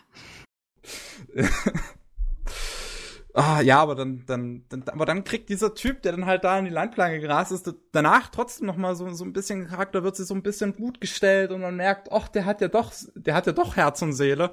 Und ja, diese ganzen Figuren in Staffel 1 sind einfach richtig, richtig gut und Staffel 2 fängt dann an mit Leuten, die einfach nur schnelle Autos haben und deswegen alle im Gunma platt fahren wollen. Das war dann nicht so gut. Da habe ich auch kurzzeitig äh, dann was anderes geschaut. Bis dann die zweite Hälfte der zweiten Staffel kam, die für mich mein Highlight bisher absolut war. Ähm, auch wie gesagt, wenn die zweite Staffel richtig scheiße aussieht, rein inhaltlich ist die zweite Hälfte der zweiten Staffel, da gibt's eine Figur, mit der ich mich so hart identifizieren konnte. Äh, die heißt Kazumi ähm, und die ist, ist halt eine junge Dame, die halt in, in Akina jetzt nach Akina zieht und ähm, da in dem Hotel ihrer Großmutter arbeitet und ähm, einfach nicht weiß, was sie in ihrem Leben anfangen soll. Sie ist, ist also die ist, die ist, die ist richtig down und unmotiviert und wollte schon fast wieder aus der Gegend abhauen und fängt dann an, Itsuki zu daten, der halt aber vorher auch schon schlechte Erfahrungen mit Dates gemacht hat und deswegen sind die beide so ein bisschen vorgeplagt aber haben dann plötzlich eine richtig romantische Zeit zusammen und das ist einfach, da ist so eine Melancholie plötzlich in der Luft, wenn man merkt, dass diese zwei äh, quasi gestochenen Figuren oder ähm, halt versuchen, das Beste aus ihrer schlimmen Zeit zu machen, wenn man mal so will. Und äh, das geht ja dann auch richtig gut in, in der Third Stage weiter mit Mogi, die halt ähm, die ja auch diesen unfassbar ernsten Plot hat, der mich dann auch ziemlich überrascht hat, als sich das dann herausstellt, so wo sie diesen einen Typen ähm, in dem Benz datet, der halt irgendwie ein 30, 40-Jähriger ist und Mugi ist halt eine 18-Jährige und ähm, die kriegt dann dafür Geld von dem alten Typen und äh, es ist eine super weirde Situation, obwohl Mogi halt eigentlich auf Takumi dann steht und Takumi findet das dann mit dem Benz-Typen heraus und dann tut sich halt so ein mega Drama auf, wo Takumi die ganze Zeit nicht mehr Mogi sehen möchte und es gibt einen Moment in der, am Ende der zweiten Staffel, wo Mogi vollkommen fertig aussieht und nochmal mit Takumi reden möchte. Also die sieht so aus, als würde sie sich jetzt jeden Moment einfach gleich umbringen wollen. Und das ist so, es ist so hart, diese Serie. Es ist einfach unglaublich. Vor allem, weil jede Staffel auch auf so einer, also jede Stage auch auf so einer verdammt melancholischen Ebene endet. So erste Staffel endet so mit, ja, Takumi hat jetzt zwar sein Rennen gegen den bisher stärksten Gegner gewonnen, aber der denkt sich dann so am Ende, boah, irgendwie, irgendwie fühle ich mich jetzt nicht erfüllt. Irgendwie fehlt mir was im Leben. Zweite Stage endet dann mit äh, Kasumi, die zurückziehen muss in ihre Gegend und alles total ähm, so, so, ja, quasi traurig zurückgelassen werden in Akina. Und dritte Stage äh, kommt dann halt hat Ende des Herbstes und die es spielt auch dann dann spielt's im Winter und dann hast du diese ganze Liebessituation zwischen Takumi und Mogi, die versuchen wieder zusammenzukommen, Schulabschluss, also so viel Kram, der dann dazukommt in diese Third Stage so richtig richtig depressiv zu machen. Das ist Initial D, meine Freunde. Der lustige Anime mit dem Eurobeat Soundtrack. Juhu! Wundervoll ausgeführt. oh, dieses Ding ist so absolut gar nicht lustig, sondern so hart und traurig. Es ist unglaublich.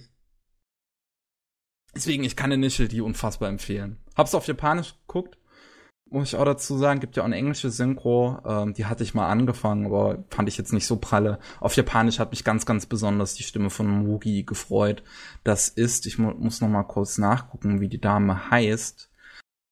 Ähm, da Ayako Kawasumi, die hatten, bei mir ist die mittlerweile ist sie so ein bisschen untergegangen, einfach weil ich sehr viel Zeug, wo die drin vorkommt, auf Deutsch gucke, also wo sie als Hauptfigur drin vorkommt und sonst kenne ich sie nur als Sprecherin für Nebenfiguren, aber die ist aktuell zumindest die Sprecherin von Saber in Fates the Night, uh, Heaven's Feel oder in Today's Menu für Emiya Family oder ja, das, das ist eine gute. Die Stimme mag ich sehr, sehr gerne. Die, die klingt einfach sehr, sehr liebenswert.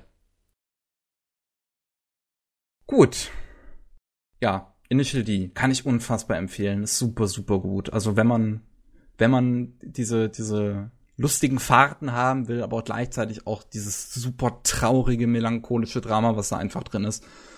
Ähm, kann ich absolut empfehlen. Also das hat mich wirklich richtig, richtig, richtig positiv überrascht. Puh, so viel dazu. Sonst noch irgendwelche Kommentare von euch vielleicht zu Initial D? Weil jetzt habe ich hier gerade so ein bisschen meinen Monolog gehalten. Ich habe auf jeden Fall mitbekommen, dass äh, Move mal ein Konzert 2007 auf der Konichi gegeben hat. Aber das ist eigentlich alles, was ich weiß. ja, ich mein, du hast viel abgedeckt. Ähm, ja, ich glaube, man sollte halt vielleicht mal die ersten paar Folgen schauen und gucken, äh, vielleicht auch mit dem, was du gesagt hast zur Entwicklung, ob es einen dann doch anspricht und vielleicht mehr ist, als man davor gedacht hat. Ja, gut. so viel zu Initial D. Äh, die ersten drei Stages, wie gesagt, habe ich bisher gesehen. Jetzt, also fehlt mir jetzt noch halt quasi die Hälfte, so die letzten drei Stages. Ähm, dann habe ich noch eine Sache gesehen, die heißt Maho Zokai Tai. Ja, ist überraschende Sache, dass dieses, dass das in Deutschland irgendwie dass sie da den japanischen Titel einfach übernommen haben. Ist eine OVA aus den 90ern. Und ähm, dachte ich auf den ersten Blick, dass das vielleicht einfach so ein dummes Fanservice-Harem-Gedöns ist. Ist es aber nicht, überraschenderweise. In Mahozo Kai Tai geht es um eine Welt in naher Zukunft, in der Aliens gekommen sind und äh, die Erde überwachen. Da sind überall so Kugeln, die durch die Gegend schweben und sich quasi das, das Verhalten der Menschen angucken und alles so einfach nur beobachten. Das ist auch ein, so ein riesiger Turm, der einfach irgendwo über dem Meer schwebt, die quasi die Leitzentrale ist der Aliens. Aber so richtig Kontakt haben die quasi nie aufgenommen. Die Menschen haben mal versucht, äh, gegen die Aliens zu kämpfen, Militär alles losgeschickt, haben dann aber irgendwann festgestellt, dass sie keine Chance haben, haben dann kapituliert und seitdem quasi leben Aliens und Menschen gemeinsam, auch wenn sie sich untereinander nicht unterhalten, weil sie es nicht können. Die Aliens können nicht reden, sie sind einfach nur fliegende Kugeln. ähm, und da gibt es jetzt ähm, einen Schülerclub, der Magic Users Club ähm, also der Maho Zokai Tai. Und ähm, die, ja, das sind Jugendliche, die halt alle komischerweise Magie beherrschen, dass in dieser Welt, also es wird nie wirklich erklärt, aber es scheint auf jeden Fall nichts Normales in dieser Welt zu sein. Und der Protagonist hat anscheinend irgendwann mal einen Zauberstab gefunden und den dann ähm, reproduzieren können für die anderen in seinem Club. Und seitdem können die halt richtig zaubern alle. Und ähm, die wollen gemeinsam die Aliens besiegen, weil der Protagonist denkt einfach, dass die irgendwas Böses in Wahrheit vorhaben.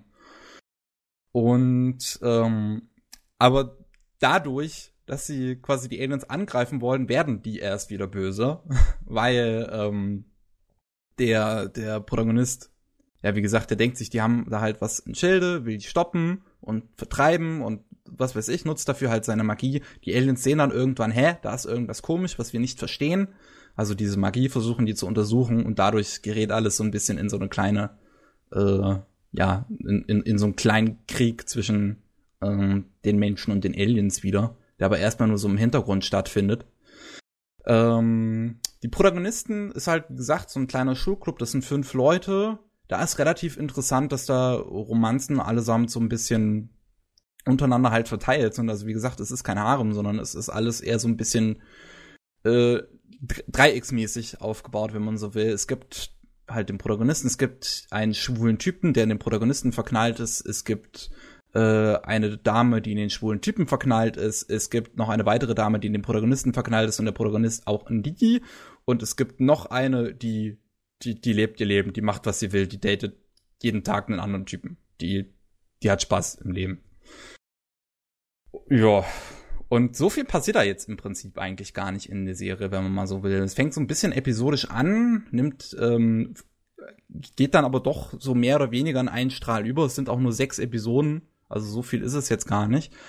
Ähm, und ja, das es ist super spaßig, das Ding, aber es, es macht einfach Spaß, den Hauptfiguren dabei zuzusehen, wie sie mit ihrer Magie herumspielen und wie alles dann irgendwie herumbounce. Also die Animation ist auch sehr super, auch hat sich sehr viele Freiheiten genommen. Man merkt vielleicht, dass ich das, dass ich unglaublich auf so bouncige Animationen stehe, weil das hat das auf jeden Fall drin, also alles wobbelt und macht irgendwas und es sieht, es sieht einfach super, super toll aus und mehr als ohne Ende. Das sieht, das ist schön.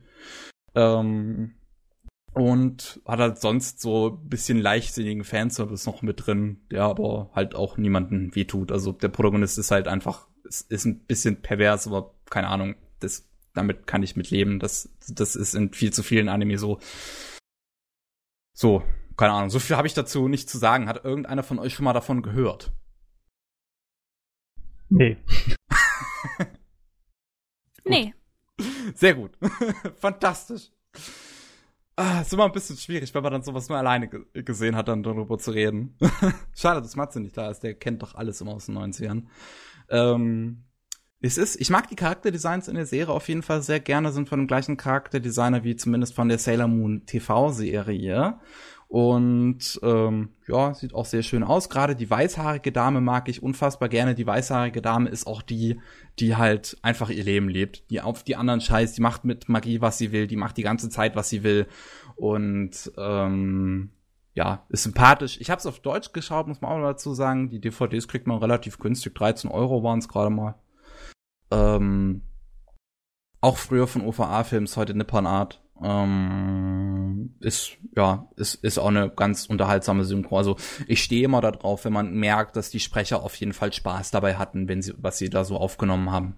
Es ist immer, ich finde es immer ein bisschen schade, wenn es zum Beispiel dann sowas gibt wie äh, die deutsche Synchro zu Conrevo, also zu Concrete Revolution, wo man einfach merkt, dass alle sprechen die ganze Zeit so monoton und gelangweilt und äh, haben, auch wenn auch wenn es vielleicht gute Sprecher sind, haben sie wahrscheinlich auch keine gute Anweisung bekommen.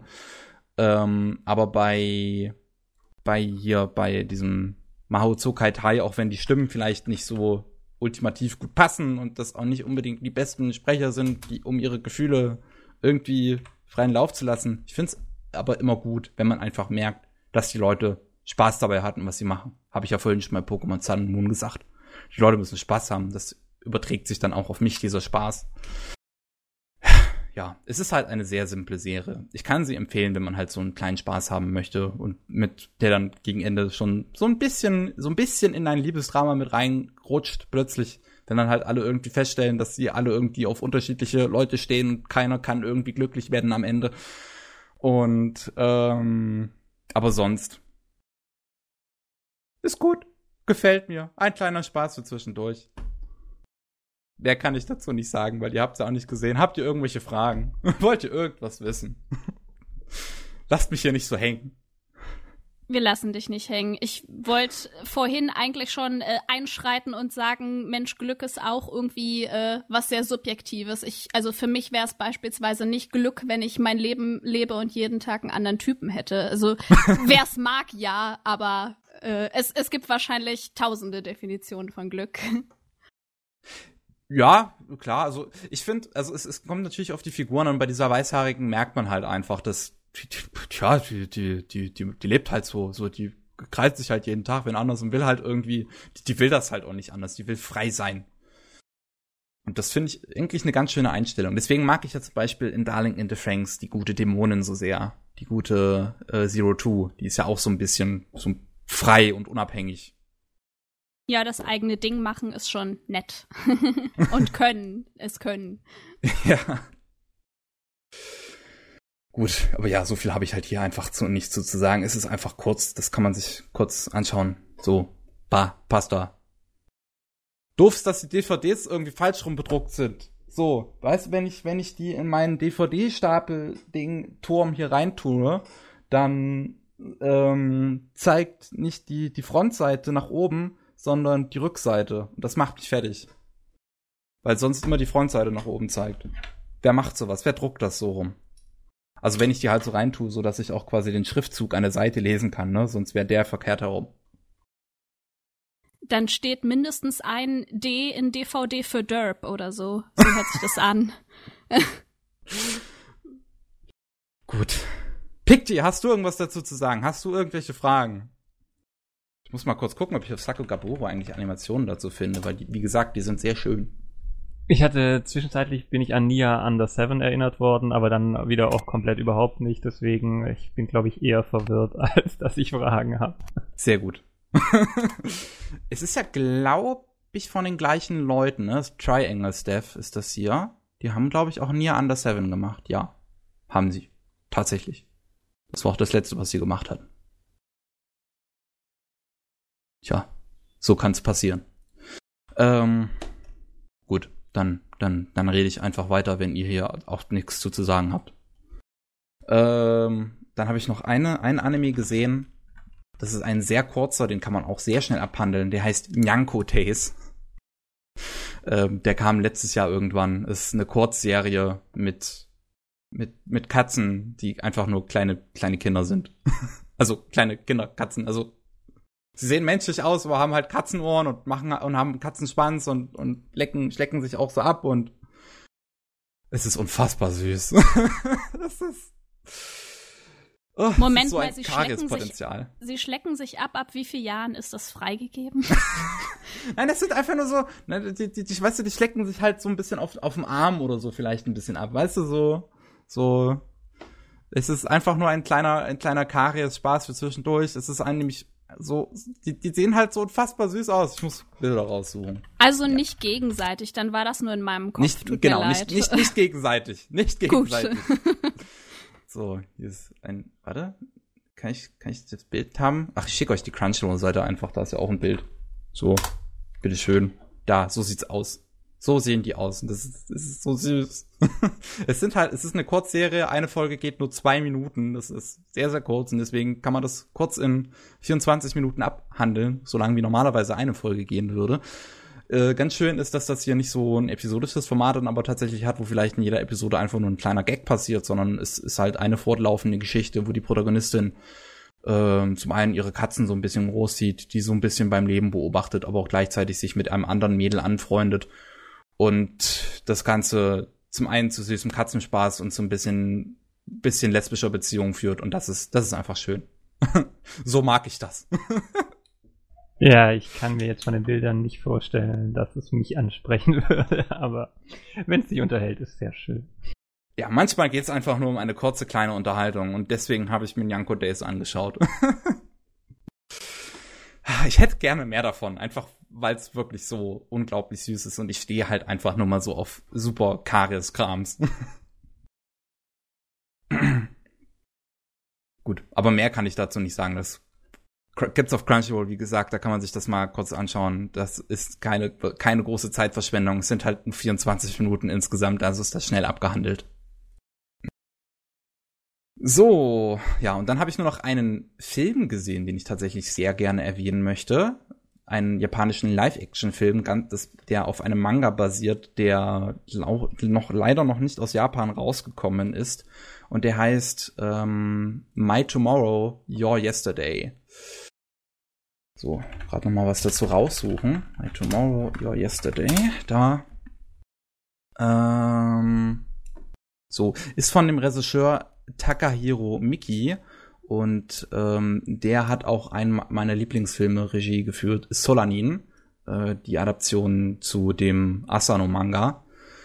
Ähm, und ja, der, der Takahiro Miki hat definitiv einen Filmstil, der mir sehr, sehr gefällt, weil das, weil das, weil der immer irgendwie so gewisserweise melancholische Liebesdramen darstellt und äh, My Tomorrow, Your Yesterday würde ich jetzt auch mittlerweile zu einem meiner absoluten Lieblingsfilme zählen. Der ist unfassbar gut, obwohl er so vermeintlich äh, klischeehaft anfängt, wenn man mal so will. So, es fängt halt wirklich so an, hoch, Junge trifft auf Mädel, alles total normal, die freunden sich an, fangen dann eine Beziehung an und ähm, aber irgendwann gibt's dann halt so diesen Moment, wo einfach ein gewisser Plot-Twist kommt und ich will den jetzt hier nicht verraten, weil der verändert halt einfach wirklich die Art und Weise, wie man diesen Film betrachtet. Und ähm, der war unfassbar hart. Und als dann dieser Moment kommt, wo der Protagonist dann auch versteht, was dieser Plot-Twist ausmacht und was er bedeutet, ab da habe ich quasi nur noch die ganze Zeit geheult. also ab da war es eine Stunde durchheulen. Ähm, ist, es ist basiert, glaube ich, auf einem relativ kurzen Manga. Ich glaube, der hat nur drei Bände und ist schon fertig in Japan. Aber wie gesagt, der ist noch nicht rausgekommen, noch nirgendwo lizenziert. Ist von dem Typen, der ich weiß nicht, wie er das angestellt hat, zwei so unterschiedliche Sachen zu machen, schon ein Sample gemacht hat. Ein sehr bescheuerter, äh, sehr bescheuerter ähm, Harem-Anime. Und dann kommt er plötzlich mit sowas, was ein unfassbar trauriges Liebesdrama ist. Ähm, mit zwei Figuren, die unfassbar gerne ähm, sich, sich lieb haben wollen, aber es nicht können. Und ja, so ist ähm, es ist ein bisschen schwierig über den Film halt zu reden natürlich, weil der der Twist bei dem Film so entscheidend ist. Deswegen, ich weiß, ich weiß jetzt gerade nicht, was ich verraten soll. Ja, dann verraten lieber nicht zu viel und die Leute sollen einfach den Film anschauen. Ja, es ist wirklich, wirklich guter Film. Soll man sich unbedingt anschauen. Es ist, ähm, äh, äh, jetzt wollte ich noch, ich, jetzt wollte ich noch was dazu sagen. Jetzt ist mir gerade entfallen. Ähm, tja, doof. Regisseur auf jeden Fall, wie gesagt, ne, den mag ich sehr gern. Der kann das so schön, so, so, hat viele White Shots. Ich mag White Shots sehr, sehr gerne und die stellen immer so ein bisschen, finde ich, diese, diese Entfernung allgemein, die Figuren vielleicht zueinander haben oder die sie zur Welt haben, auch immer sehr gut da.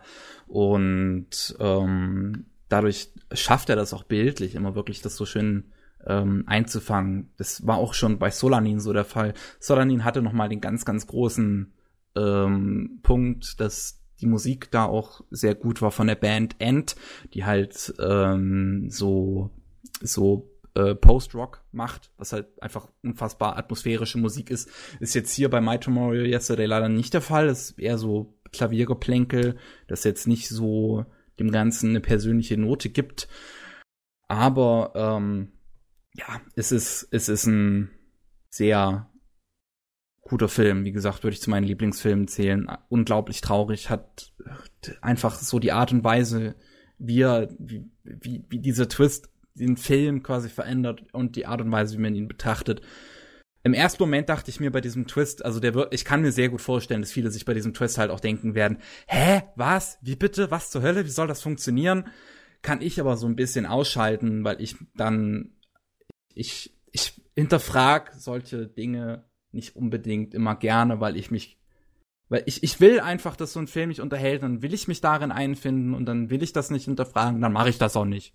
Im ersten Moment habe ich mir natürlich auch selbst gedacht bei diesem Twist, hä? Wie, okay, das, das ist jetzt eine interessante Idee, aber wie genau funktioniert das? Aber umso so weiter das dann geht, ähm, ist das, ist das dann weg, ich kann das ausblenden und ich bin einfach Mit all meinen Gefühlen da drin.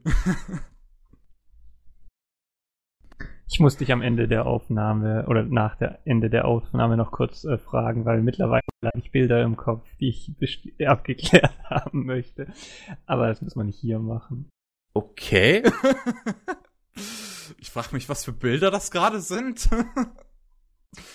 ähm, aber ja, wie gesagt, My Tomorrow, Your Yesterday heißt es. Ähm, ich werde auf jeden Fall irgendwann, wenn dieser Manga mal nach Deutschland oder nach Amiland oder sonst irgendwo hinkommt, werde ich sofort hier im Podcast darüber reden, nochmal über diesen Manga, weil ich den unbedingt lesen möchte nach diesem Film.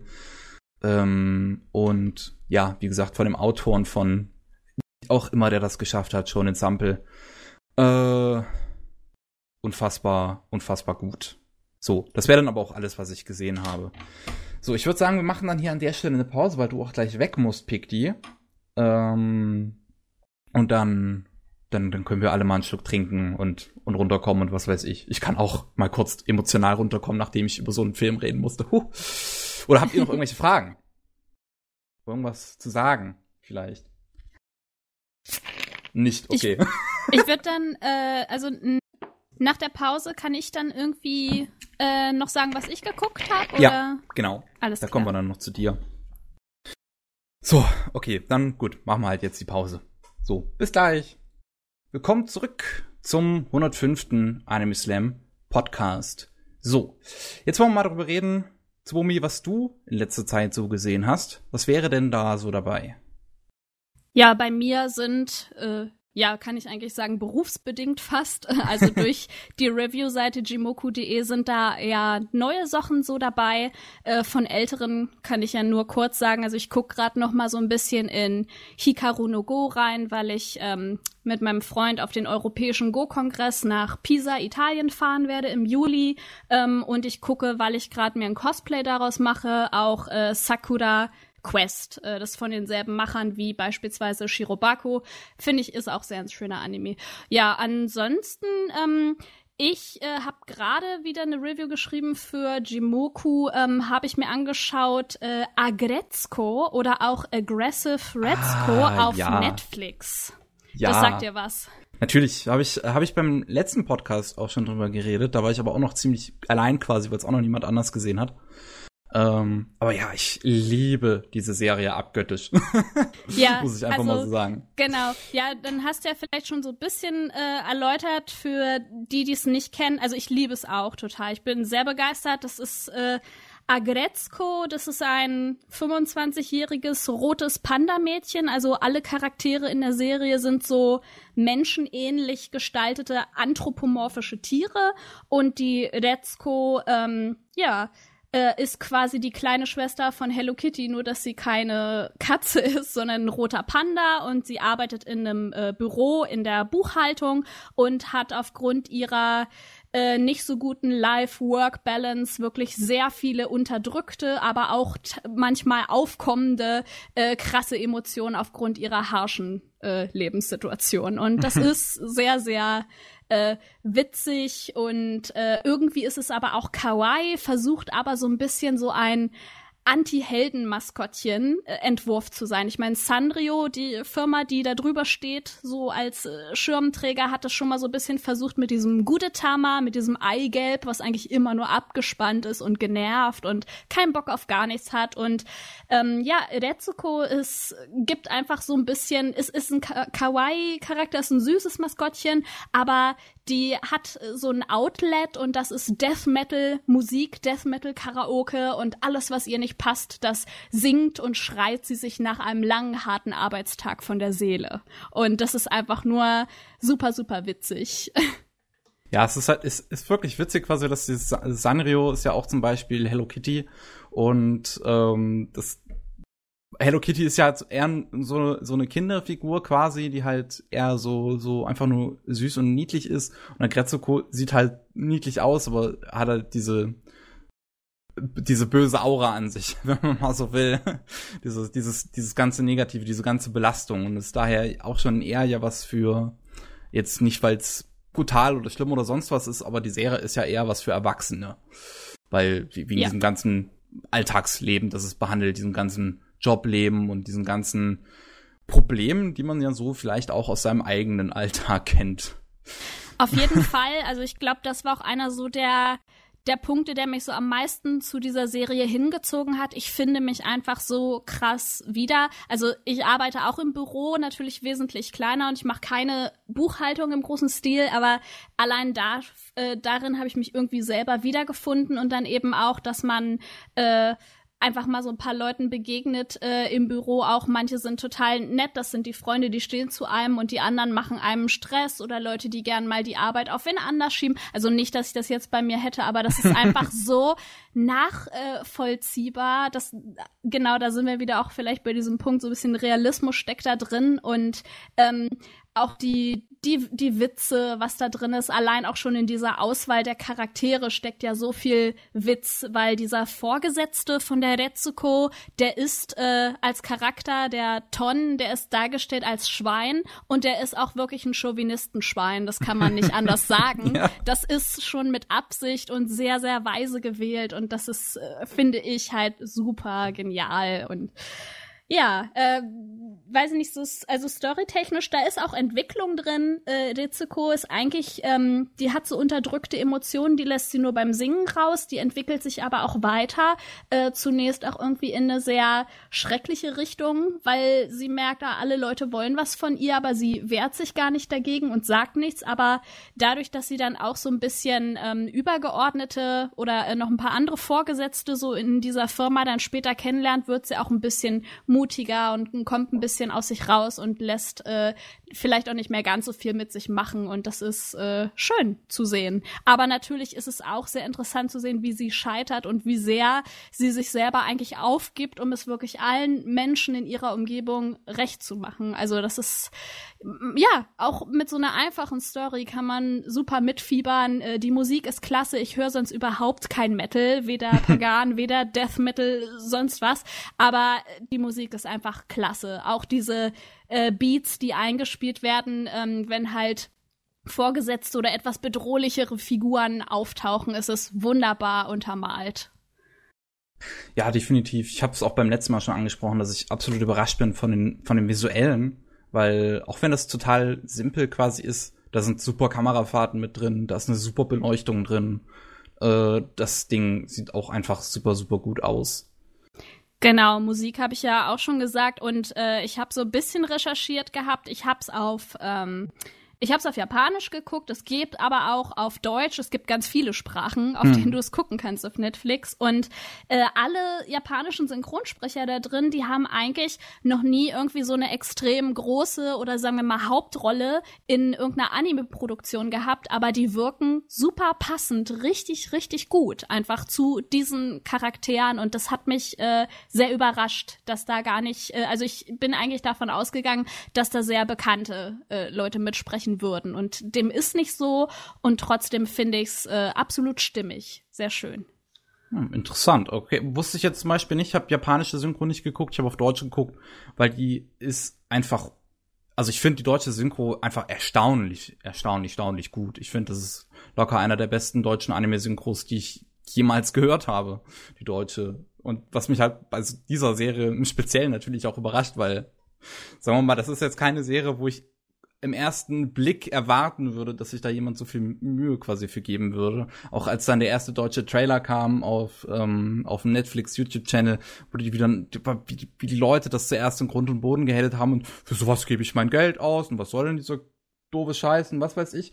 Und ähm, ja, das ist immer so, die, wenn, wenn, wenn, wenn die Leute erstmal so ach, keine Ahnung, ist ein bisschen schade, wenn, wenn, wenn die Leute halt erstmal so rankommen, sich nicht näher damit beschäftigen und dann ähm, direkt irgendwie was, was, was runtermachen, was mal anders ist. Aber ja, ist, ist super gut. Ja. also, ich, ich, die, wie, wie äh, diese ganzen Probleme da drin dargestellt werden, was äh, wie, wir haben ja vorhin schon gesagt, das kann man sich einfach so ein bisschen mit reinfühlen. Ich, die ganzen Figuren sind einfach interessant. Die ganze Entwicklung von Retsuko finde ich interessant. So was sie halt auch wirklich einfach alles durchmacht. So ihre, ihre ganzen Phasen. Zuerst die Hoffnung, oh, vielleicht kriege ich einen anderen Job. Dann, ich sollte mir am besten einen Mann suchen. Und dann diese, diese rosarote Brille, die sie am Ende aufhat bei diesem anderen Typen, äh, der ähm, auch so ein, so ein Panda ist. Ähm, Genau, genau. Du meinst den äh, Resaske und in den verliebt sie sich aus nicht erklärbaren Gründen ja unsterblich, obwohl ja. der halt null soziale Kompetenz hat und wahrscheinlich auch noch nie ein Date vorher hatte, was einfach urkomisch ist. Wobei ich deren ersten Situation auch eigentlich ziemlich süß fand, wo sie sich so gegenüber sitzen und mit Handy schreiben und dann dachte ich, vielleicht ist quasi, steckt vielleicht mehr hinter diesem Typen drin. Also Vielleicht ist er einfach nur unfassbar introvertiert. Aber dann stellt man halt fest, er ist einfach nur ein ziemlicher Idiot.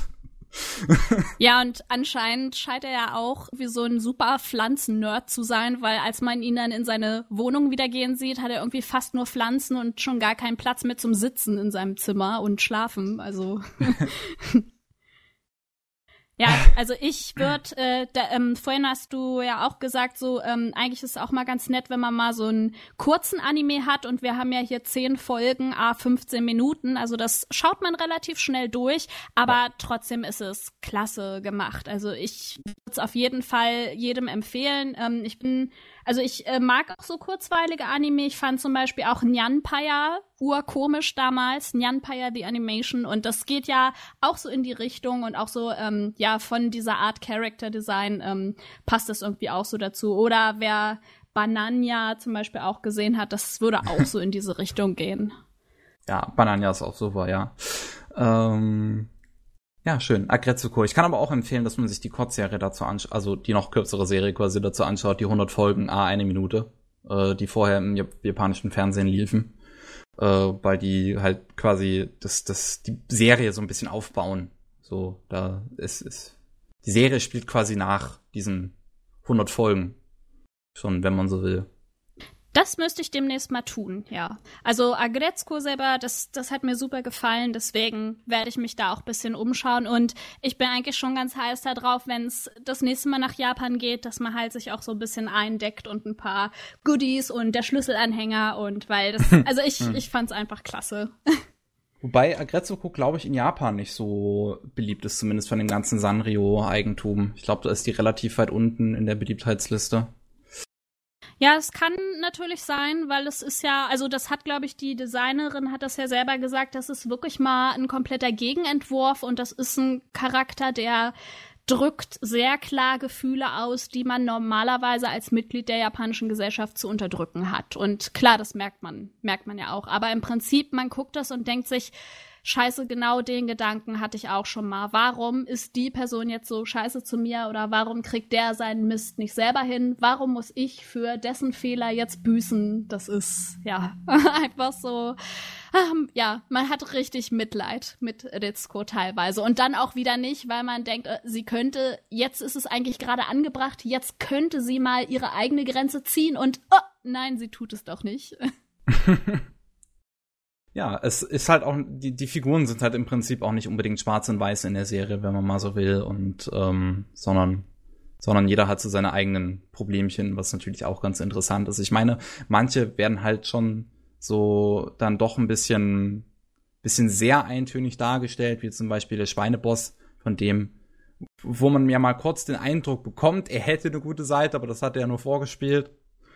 Ähm, genau. Was ich ein genau. bisschen, bisschen schade fand, aber so sowas wie ähm, der Chef zum Beispiel, der mit seiner Sekretärin diskutiert, bei dem merkt man halt, der ist, ähm, der würde sich gerne auch selbst durchsetzen können, aber schafft es nicht, gegen, sich gegen seine eigene Sekretärin durchzusetzen und äh, tut, tut sich aber dann auch so mit einigen Sachen nochmal selber, also das selber schwer und ähm, ja, es, es ist einfach interessant so. Es ist diese, diese, diese ganzen Figuren machen, es macht einfach Spaß, den so, so auch zuzugucken, so natürlich das Leiden, aber auch das Erfolgreichsein und, ähm, aber es ist auch natürlich auch so ein Up und Down, wie halt das Leben. Es ist nicht die ganze Zeit eine Erfolgsstraße für Retsuko, wie es aber auch nicht die ganze Zeit ein, ein Leiden ist für sie.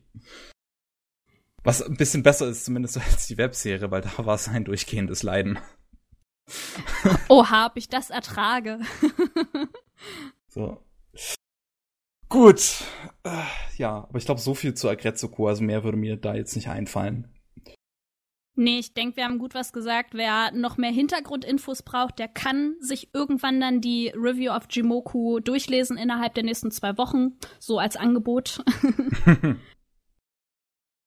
genau, ja. ja. Und ansonsten ähm, soll ich noch einen Anime nennen, den ich mir gerade anschaue. Klar.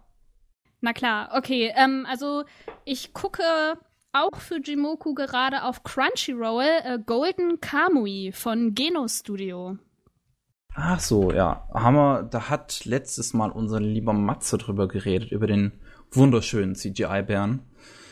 ja, ja, genau. Also genau an der Stelle würde mir halt dann äh, auch als erstes einfallen, den äh, Gigak ne, von YouTube zu zitieren: "Help, I'm being attacked by bad CGI." ja. ähm, also das ist wirklich leider äh, ja, wie der Wolf sich bewegt, wie dieser Bär in der Serie in den ersten paar Folgen so das animiert. Das ist, ist leider wirklich schlecht. Ähm, muss aber sagen, dass mir ansonsten die Animation super gefällt. Das Character Design gefällt mir super und ich finde es immer sehr, sehr spannend, auch in Anime, wenn man irgendwie aus anderen Kulturen ähm, was erfährt. Und das tun wir ja hier bei diesem Anime auch in dem äh, Fall über Ainu und auch über ähm, also die äh, Ureinwohner Japans so im Norden. Ähm, und die Ashiripa-san, ne, die mit äh, Hauptcharakter ist neben dem Sugimoto, die ist ja Ainu und äh, dass man eben auch so viele Gerichte sieht und äh, wie die zubereitet werden, da wird ja wirklich ein sehr starker Fokus drauf gelegt, neben dem äh, Morden und diesem Ziel, ähm, die äh, Tattoos da einzusammeln oder die Häute einzusammeln. Und ich, ich finde das total klasse. Ich gucke sowas gerne, weil, also mich interessiert das einfach und das regt mich meistens auch äh, dazu an, dann weiter Recherche zu machen. Ja, Mensch, wie viel Ainu gibt es noch? Oder äh, ist es wirklich äh, aus der Sprache so, sagen die das? Und äh, ich finde eigentlich, dass das, dass das ganz cool ist, wenn Anime so einen guten Job macht, dass man äh, darüber hinaus auch noch äh, Interesse hat und sich auch so ähm, ja das ins Bewusstsein ruft. Hey, da gibt's noch was anderes als dieses klassische Japan oder die Popkul das popkulturelle Japans und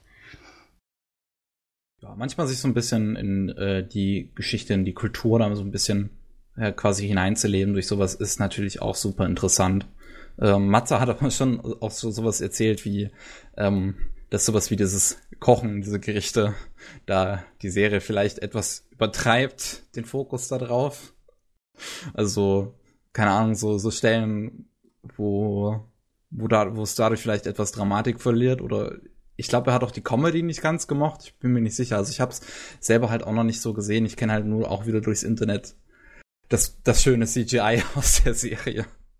Ja, also ich krieg, ähm, wenn ich das gucke, ähm, ich, ich mag halt auch Opening Ending, ist auch wieder total geil, die Musik, das Opening von Man, Man with ja, a genau, Mission. Genau, Man da, with a Mission liebe ich. Da hat man wirklich das Gefühl, dass das auch so mit, ja, mit diesen volkstümlichen Klängen und auch so ein bisschen die Einbindung der Instrumente, dass das extra dafür geschrieben worden ist. Das finde ich äh, halt auch immer sehr, sehr cool, wenn das einfach so passend ausgewählt ist. Und ich kriege bei dem Anime doch so leichte äh, FMA-Vibes, muss ich echt sagen. Auch wenn ähm, ja, also storytechnisch ich auch sagen würde, sind ein paar Abzüge. Ich mag das mit dem Essen. Also ich mochte zum Beispiel auch äh, Amama to Inazuma, ähm, total gerne. Da wird, ist ja auch der Papa mit seiner Tochter und dann in dem Restaurant so, von der ja. einen Schülerin und die gehen dann da essen und kochen zusammen. Ich mag sowas. Das ist ja auch irgendwie ein ziemlich japanisches Ding. Es gibt ja so viele Kochshows in Japan. Äh, aber ich muss sagen, mich hat das jetzt nicht so gestört. Das Einzige, was ich ähm, nicht so transparent finde, ähm, ich stelle mir natürlich ein Mädchen aus dem Volk der Ainu irgendwie doch so bisschen äh, ja eigentlich rein, unberührt und friedliebend vor. Und äh, das sehe ich natürlich bei Ashiripa-san gar nicht, weil sie sich einfach dem Sugimoto, der ja eigentlich ein Mörder ist, äh, so anschließt und ähm, ja seinen Task da so unterstützt, weil ich glaube, ihr eigentliches Ziel war es ja irgendwie den Mörder ihres Vaters zu finden, der auch ähm, wegen äh, ja, wegen, wegen äh, Ainu-Gold oder so umgebracht wurde. Und deswegen, ich kann das eigentlich gar nicht so nachvollziehen, warum sie sich da dem angeschlossen hat. Ich fand, dass das nicht gut genug ausgearbeitet ist. Aber ich werde auf jeden Fall weiter gucken, weil es, ja, es zieht mich rein, es interessiert mich und äh, mir macht der Anime Spaß. Das, das ist doch schön. Ich sehe hier gerade gemacht eigentlich von vielversprechenden Leuten, Regisseur. Äh, Hitoshi Nanba hat unter anderem Gothic und Hero Man Regie geführt. Mhm. Und Hero Man bekommt jetzt hin und wieder mal Kritik. Ich mag Hero Man. ja, eigentlich. Ähm, ja, so, ich werde wahrscheinlich auch mal reingucken. Ich habe jetzt auch schon viel vom Manga halt mitbekommen. Der ist total äh, in, in, in meiner Bubble so ziemlich beliebt gewesen. Ähm, was auch interessant ist, dass dieser Manga halt 100% digital gezeichnet ist. Also da ist nichts mit Schrift und Feder, alles am Tablet. Ähm, und der hat auch letztens irgendeine Auszeichnung bekommen. Ich weiß aber nicht mehr, wo. Also der Manga ist auf jeden Fall äh, wohl sehr, sehr beliebt und wie gesagt ausgezeichnet. Ja, ich denke auch, dass ähm, ich denke auf jeden Fall, dass es verdient ist. Ich finde halt auch, ähm, also ich bin sehr großer Fan davon, wenn man wirklich als äh, Mangaka auch wirklich diese äh, Extrameile geht und halt sagt, ich hole mir irgendwie jemanden, der diese Sprache noch spricht, an meine Seite, der mich dabei unterstützt. Das ist ja äh, bei dem Anime, glaube ich, auch der Fall. Und äh, ja, weil ich, ich habe einfach das Gefühl, da wird wirklich, ähm, wird ganz viel mitgedacht, wird auch Wert darauf gelegt, dass man wirklich ein richtiges Bild dann auch transportiert. Und das fasziniert mich. Ja, das ist doch schön. Das ist gut. So, ja. Ja, so viel Golden zu Golden ja. Kamui, genau. Gut. Hast du sonst noch etwas, über das du reden möchtest? Oder?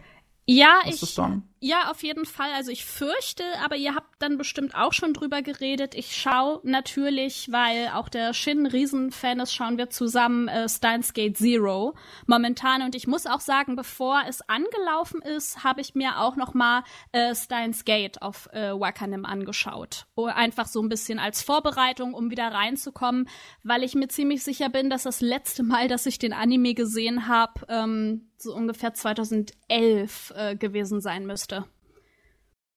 Äh, haben wir tatsächlich äh, noch nicht drüber geredet, über Science Gate Zero. Äh, hat, hat sich bei uns noch keiner angeschaut. Ich warte aktuell noch, dass es fertig ist, weil ich bin ein riesiger Science Gate-Fan. Äh, ich liebe diese erste Staffel absolut. Ich hab, ich war damals so unfassbar gehypt, als Science Gate Zero angekündigt wurde und als dann diese, äh, dieses alternative Ende zur ersten Staffel rauskam. Und ähm, ja, jetzt ist es halt endlich da und ich bin nun mal einfach eine Person, die nicht gerne wöchentlich schaut, sondern halt lieber am Stück und deswegen warte ich aktuell, bis es fertig ist. Ähm, aber ich mag die Designs zum Beispiel schon sehr, sehr gerne. Ich freue mich auch einfach darauf, die ganzen Figuren wiederzusehen. Ich hab, was ich an Steins Gate zum Beispiel schon immer mochte, ist ähm, die eine transsexuelle Figur, da die eigentlich relativ gut dargestellt wird und ähm, auch das dieses ja, also diese, diese ganzen Bindungen, die sonst halt noch so in, in dieser Serie Serie drin sind, sind halt einfach ein bisschen, bisschen was Besonderes eigentlich irgendwie, weil ähm, alle Figuren sind so ein bisschen die, die ähm, ich wüsste halt niemanden, womit ich zahlreiche der Figuren jetzt direkt vergleichen würde, so zum Beispiel, weil alle irgendwie so einen, ihren eigenen Tick haben, den ich so von anderswoher nicht kenne. Das finde ich ziemlich cool. Und ich auch so diese ganze Story, die halt dahinter steht. Und ich mag das John Titer Ding einfach unfassbar gerne. Deswegen habe ich Steins Gate damals so gemocht. Ich mochte diese, ich mochte diese John Titer Geschichte. Das ist ja, das ist ja was, was aus unserer, eine Geschichte aus unserer realen Welt tatsächlich. Ähm, Finde ich unfassbar spannend. Es ist super eingewoben, stimme ich dir 100% zu. Also ich stimme dir auch zu. Ich finde es eigentlich auch cooler, wenn man Anime wirklich so ähm, am Stück schaut. Ähm, ja, aber auch durch das Zeitmanagement ist das nicht immer äh, machbar. Deswegen ich schaue eigentlich äh, immer abends äh, vom Schlafengehen so die Anime und dann äh, schreibt man sich so ein bisschen was auf und dann werden die Reviews für Jimoku geschrieben. ähm, ich, äh, dann nehme ich auch gar nicht so viel vorweg bei Steins Gate Zero. Ich würde nur noch sagen, ich finde eigentlich ähm, diesen ruhigeren OKB, der leider durch so ein äh, Schicksalsschlag ja gezeichnet ist, finde ich eigentlich sehr, sehr cool und etwas angenehmer, was total pervers ist, weil eigentlich hat er Depression und leidet fürchterlich, aber ich kann es nicht abstreiten. Ja. Also es nee. ist Ey, da freue ich mich auch riesig, den halt wirklich so zu sehen. Muss ich, äh, so, so gemein es auch klingt, aber ähm, so schon als diese, dieses alternative Ende halt dann kam von der ersten Staffel, ähm, musste ich mir halt wirklich so schnell wie möglich angucken damals, weil, wie gesagt, riesiges Fandom. Und ähm, dann, dann, dann ja, dann sieht man diesen Verlust halt und man sieht, wie geplagt er ist. Und dann gibt's diese eine Szene, wo er bei sich auf der Couch liegt und ich glaube drei bis vier Minuten lang einfach nur die Stimme von Makise hört und die ganze Zeit, äh, wie sie Okabe sagt. Einfach drei, vier Minuten lang diese, diese Szene, wo man nichts anderes sieht als Okabe, der auf einer Couch liegt, während diese Stimme durch seinen Kopf geht und die sagt schon alles. Und am Ende kommt er dann in seinem schwarzen Anzug und da weißt du, okay, wir sind in der Depressionshölle.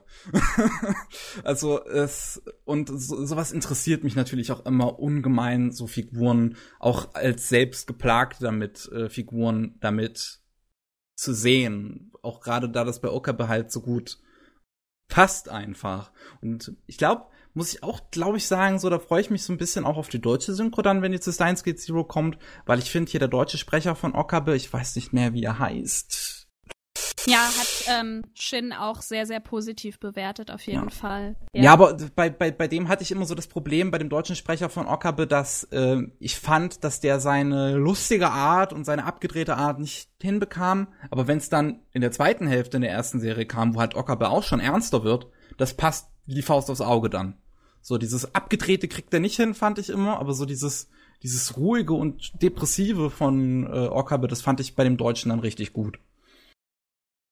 Ja, ich, also das ist auf jeden Fall, ähm, ne, die erste Serie, jetzt die neue, ist auf jeden Fall was, was ich sehr stark empfehlen würde, weil ja, äh, ich, das ist einfach ein absolut fesselnder Spannungsbogen. Natürlich vor allem bei der ersten Serie, weil ich jetzt noch nicht weiß, wo wohin es führt, ne, bei Steins Gate Zero.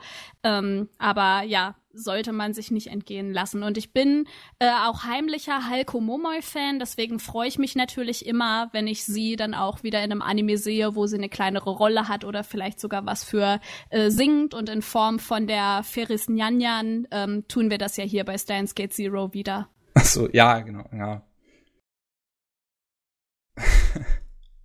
ja, Gott, ich freue mich, ich freue mich wirklich darauf. Also es ist, ist ich habe jetzt auch wirklich so lange drauf gewartet. Ich freue mich, dass es jetzt einfach endlich da ist, weil diese Ankündigung kam ja, glaube ich, schon. Wann kam die 2014, 15? Und jetzt haben wir es 2018, jetzt ist es da. Ich, jedes Jahr saß ich da und habe jede Saison habe ich drauf gewartet, wann kommt denn jetzt die News, wann das endlich anfängt. Genau, hat ja auch mit dem Anime jetzt nach dem äh, Game hat es ja gar nicht mehr so lange gedauert, ne, bis die Animation dann da war. Also ja, ja. Das Spiel gibt's mittlerweile auch auf Steam tatsächlich, soweit ich weiß. Und auch sowieso auch auf PlayStation 4, also ein Steins Gate Zero, wenn man das, wenn man, wenn man aufs Ende nicht warten kann der Serie, dann kann man sich auch das Spiel, die Visual Novel zulegen. Auf, jeden, auf jeden Fall. Fall schon da. Ja. Genau. Und wenn man halt, ich weiß nicht, wer da drauf steht, ähm, ich bin auch jemand, ich mag total, wenn man so ein bisschen Anime-Tourismus äh, macht. Also das heißt, wenn ich mal in Japan bin, dann schaue ich mir halt auch so Gebäude an, die irgendwie inspiriert sind, äh, äh beziehungsweise von denen Anime-Szenen inspiriert sind. Und äh, mit Steins Gate und den Locations kann man in Akihabara, glaube ich, einen schönen äh, Touri-Tag verbringen und sich da alles angucken und das mal so auf sich wirken lassen. Ja, nach Akihabara möchte ich in meinem Leben sowieso irgendwann mal. Das erinnert mich jetzt gerade noch daran an ähm, das Spiel. Einen Augenblick, wie heißt es? War äh, halt halt Phantom Breaker Battlegrounds. Das ist ein Spiel auch von den hier von äh, von Magis, die halt auch ähm, die Steins Gate Spiele gemacht haben. Und ähm, da, da ist halt ganz lustig, da, da ist die erste, es ist so ein, so ein Side-Scroller, da ist die erste Stage auch in Akihabara. Und es gibt ein DLC, wo man als Makise äh, spielen kann und dann hat man ein 8-Bit, eine 8-Bit-Version von das dem, von dem Haupttheme im Hintergrund spielen, wenn man als Makise Kurise irgendwelche Dämonen verkloppt und das ist, das ist total Echt? cool. Ja. Geiles, geiles Gimmick, ja. Echt cool, ja. Wow. so. Kann ich, kann ich, kann ich irgendwann mal, kann ich auf jeden Fall mal empfehlen. Das ist ein sehr cooler Sidescroller, dieses Phantom Breaker Battlegrounds und ja, dann das, da kann man sich am besten, noch wenn man halt Steins Gate Fan ist, das äh, Chorisse DLC sich zulegen. Oder wenn man, ähm, ist ja, spielt ja im gleichen Universum, Fan von, ähm, wie heißt das Ganze nochmal, Robotics Notes ist, gibt es auch ein DLC zu Frau Ko Kojiro aus Robotics Notes. Ja, stimmt, da war ja noch was anderes, noch eine andere Auskopplung. Ja, ich bin, also Steins Gate auf jeden Fall bin ich durch das nochmal schauen jetzt voll drin und Robotic Notes haben wir, glaube ich, reingeguckt, aber jetzt nicht weiter irgendwie was geschrieben oder hat jetzt nicht so einen großen ähm, Eindruck bei mir hinterlassen wie Steins Gate selber oder die neue Serie jetzt. Ja, es ist, die ganzen Magispiele sind so ein, sind so ein die, die geht schon hoch und runter mit, mit der Qualität, muss man mal sagen. Es gibt ja auch sowas, es gab ja auch schon Child, wie heißt es hier, Child Dingsbums hier? Äh, nee. Och Gott, Gott, wie heißt es? Chaos Ach. Child. Ah, ja. Chaos ja, bei Spiele fragst du mich was. ja, Chaos Child hat ja auch schon ein Anime bekommen letztes Jahr. Ja, das habe ähm, ich mitbekommen, ja. Und keine, was war da noch? Chaos Head, genau, war auch sowas. Äh, ja, ich ich, ich finde ich find so, so gemeinsame Universen-Dinger eigentlich manchmal ganz cool, man, wenn man es jetzt nicht so übertreibt wie Marvel zum Beispiel. Äh, aber die Magus-Spiele sind außer Steins Gate eigentlich meistens eher so mittelmäßig. Mhm. In meinen Augen zumindest. Aber gut, ich glaube so viel. Oder willst du noch irgendwas zu Steins Gate sagen? Sonst? Schaut es! das kann ich auch so erstmal nur bestätigen. Und wenn dann halt Zero fertig ist, bin ich da auch voll dabei. Ich auch. Gut. Ähm, was ist dann, oder? Ja, von mir okay. eigentlich, ja. Gut, ja, wenn das dann soweit von dir war, dann können wir jetzt noch zu den News kommen, was in letzter Zeit so passiert ist in Anime, im Anime-Bereich. Ja, Und gerne da fange ich doch gleich mal an. Pikdimundi hat mich da, ich glaube vor der Aufnahme war das noch darauf hingewiesen, dass auf Watchbox viele schöne neue Sachen rausgekommen sind, äh, die man sich da jetzt angucken kann. Beim letzten Mal habe ich über Chinchan berichtet, jetzt gibt's aber auch noch DRS zum Beispiel, Serial Experiments Lane, High Banner Renmei, Trinity 7, das erste Volume soweit von Shirobaku, Servamp und Sky Wizards Academy. Also es ist eine ganz schöne Menge natürlich davon, äh, was Piggy davon natürlich unbedingt empfehlen wollte. Lane und Taiwan Renmei. Äh, Shirobako ist jetzt halt erstmal schade, dass es nur das erste Volume ist. Also die ersten sechs, sieben Folgen würde ich da jetzt mal schätzen. Die ersten zwölf Folgen sind das. Ja. Dann ist also das. Ist bisschen länger gewesen, glaube ich, ja. Oh, das, dann sind das aber die ersten zwei Volumes. Ja, Dann stimmt die Angabe ja. hier nicht ganz. Also sind auf jeden Fall die ersten zwölf Folgen erstmal von Shirobaku da, aber die zweite Hälfte kommt ja dann sicherlich auch noch irgendwann. Shirobaku auf jeden Fall auch sehr empfehlenswert, wenn man halt mal einen eher witzigen Einblick darin haben möchte, wie Anime eigentlich so gemacht werden. Genau, und äh, auch wenn, äh, wenn man es gut findet, dass Anime-Charaktere jeden Tag auch mal was anderes anziehen und nicht immer die gleichen durchgespitzten, ekelhaften Klamotten tragen. Denn äh, ja, hier passiert das. Es, äh, hier tragen sie jeden Tag, jeden Arbeitstag auch mal was anderes. Ja, und nicht immer dasselbe. Das stimmt, ja. Das, da, da achten weniger Serien irgendwie drauf, da haben immer die Leute das gleiche an. Ja gut. Und was ich natürlich auch noch empfehlen kann, ist Trinity 7 davon zu gucken. Jetzt nicht unbedingt wegen Story-Charakteren oder sonst was, wobei die Charaktere schon so einen leichten Charme meiner Meinung nach haben, aber wegen diesem unfassbar fantastischen Soundtrack von meiner Lieblings-Soundtrack-Band. Und zwar, warum fällt mir ausgerechnet jetzt der Name nicht ein?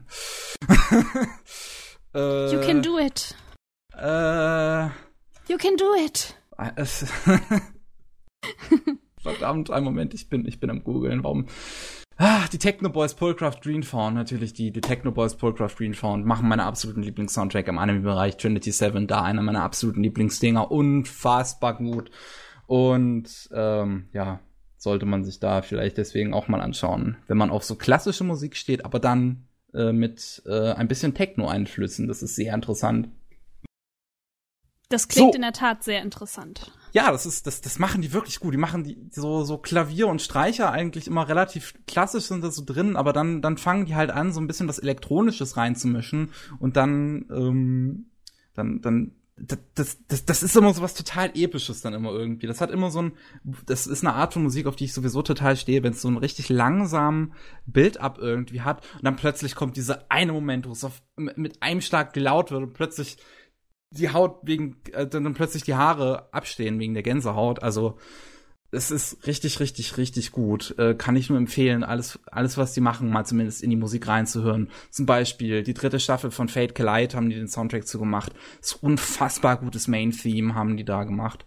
Kakegurui, äh, Magical Circle, Guru Guru, Pandora in the Crimson Shell, das sind alles super starke Soundtracks. Auch wenn die Serien meist eher so ein bisschen mittelmäßig sind, möchte ich mal sagen. So. Dann haben wir als nächstes noch ähm, The Batman Ninja bekommt einen Manga und der wird gezeichnet vom Area 51 Mangaka von Masato Hisa. Finde ich eine interessante News. Als ich die Überschrift gelesen hatte, dass Batman Ninja einen Film bekommt, hatte ich sehr, sehr dolle drauf gehofft, dass das eventuell vom Character Designer ist, und zwar vom Afro Sambo-Reihe-Typen hier von Osaka, also oh. von Takahashi Osaka, der hat halt die Designs gemacht zum Batman Ninja Film. Äh, und das ist einer meiner absoluten Lieblings-Character-Designer. Also wirklich, ich liebe die Designs von dem. Ähm, ja, das ist ein bisschen schade, dass es jetzt der Masaru Hisa ist, aber der macht auch ziemlich gute Sachen. Zumindest rein optisch mit sowas wie Area 51. Auch wenn es manchmal inhaltlich ein bisschen wenn man sich drum streiten kann, sagen wir mal. Gerade mit so Militärpropaganda. Gut. Ähm, als nächstes eine News, auf die ich mich unfassbar freue, weil es einer meiner Lieblingsmanga ist.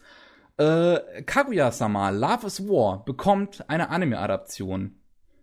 Es ist einer meiner absoluten Lieblingsmanga. Ich mag Aka Akasaka sowieso sehr gerne, gerade weil ähm, ihr Manga äh, ihr vorheriger Manga hier, äh, Ip, also Instant Bullet, äh, fand ich unfassbar stark, ist leider irgendwann, ähm, wurde der dann eingestellt wegen, äh, ja, zu wenigen Lesern.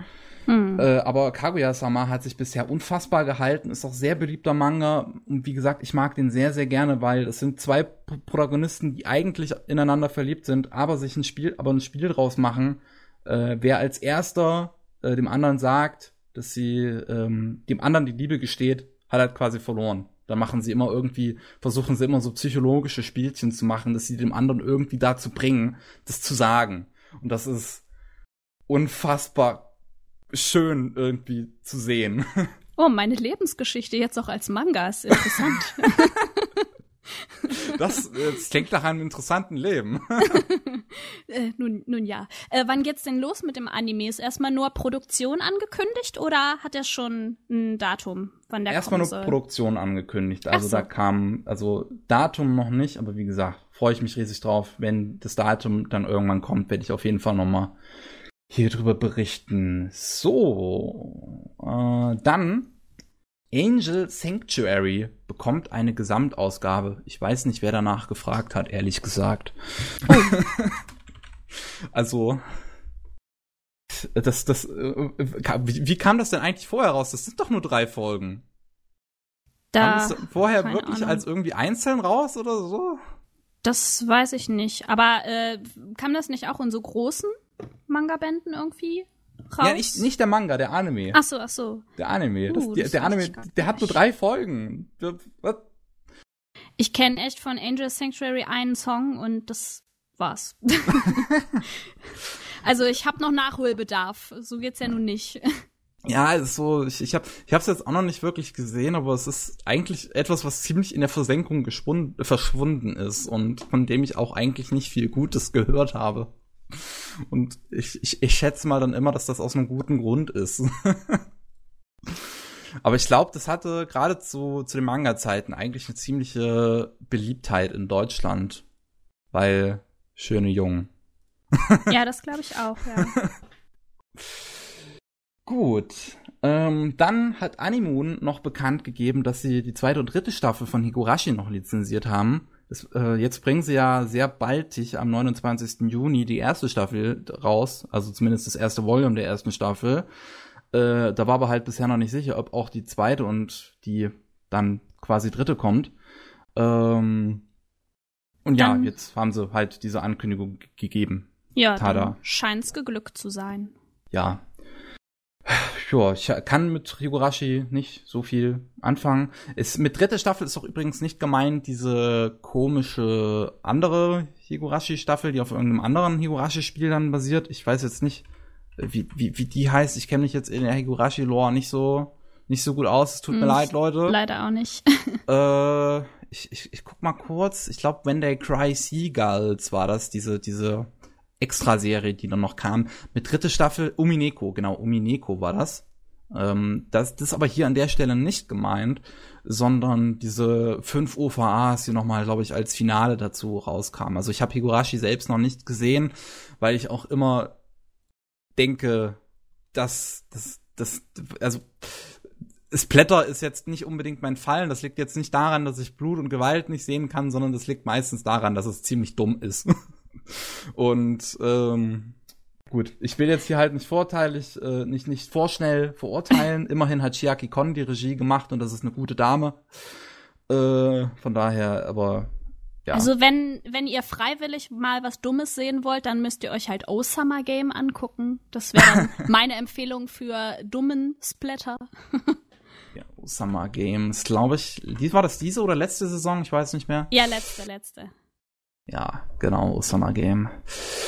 Ha, gut, ähm, dann eine News, die mich sehr überrascht hat. Und zwar Universum Anime hat Devil's Line lizenziert. Devil's Line ist ja, glaube ich, aktuelle Saison, wenn ich mich nicht täusche. Läuft, glaube ich, in Deutschland auch bei Crunchyroll, oder? Oh, das sagt mir jetzt gar nichts. Also wir gucken ja auch immer nur eine Auswahl, deswegen kann es sein, dass das so ein bisschen durchgerutscht ist.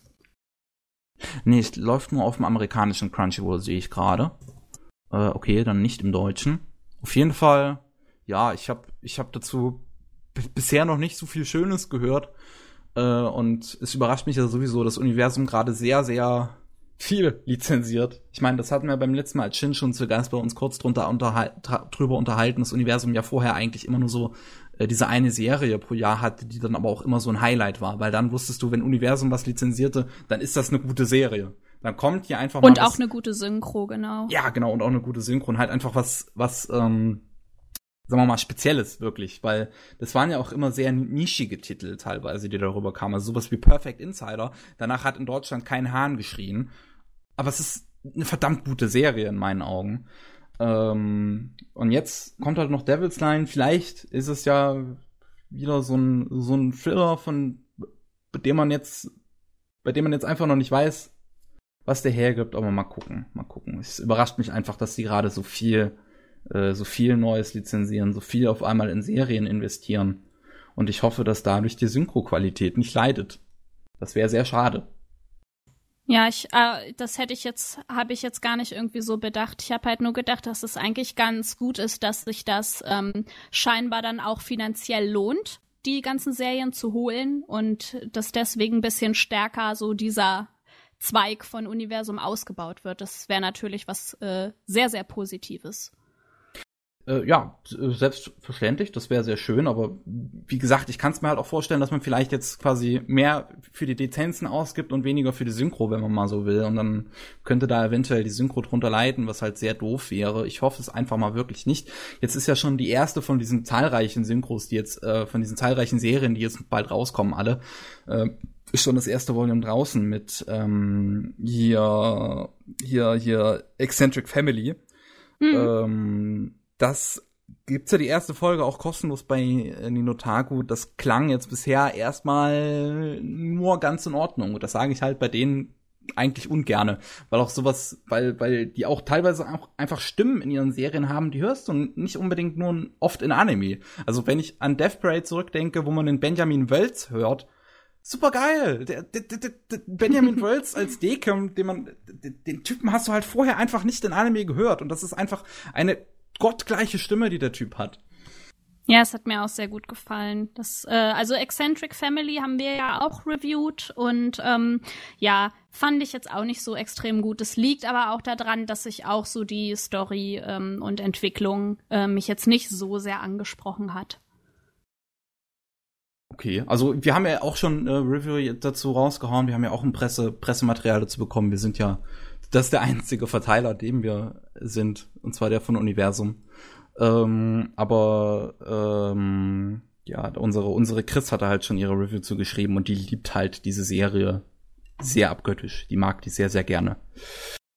Deswegen ist es auch eigentlich ganz schön, dass halt so eine nischige Serie hier wieder dank denen in Deutschland landet.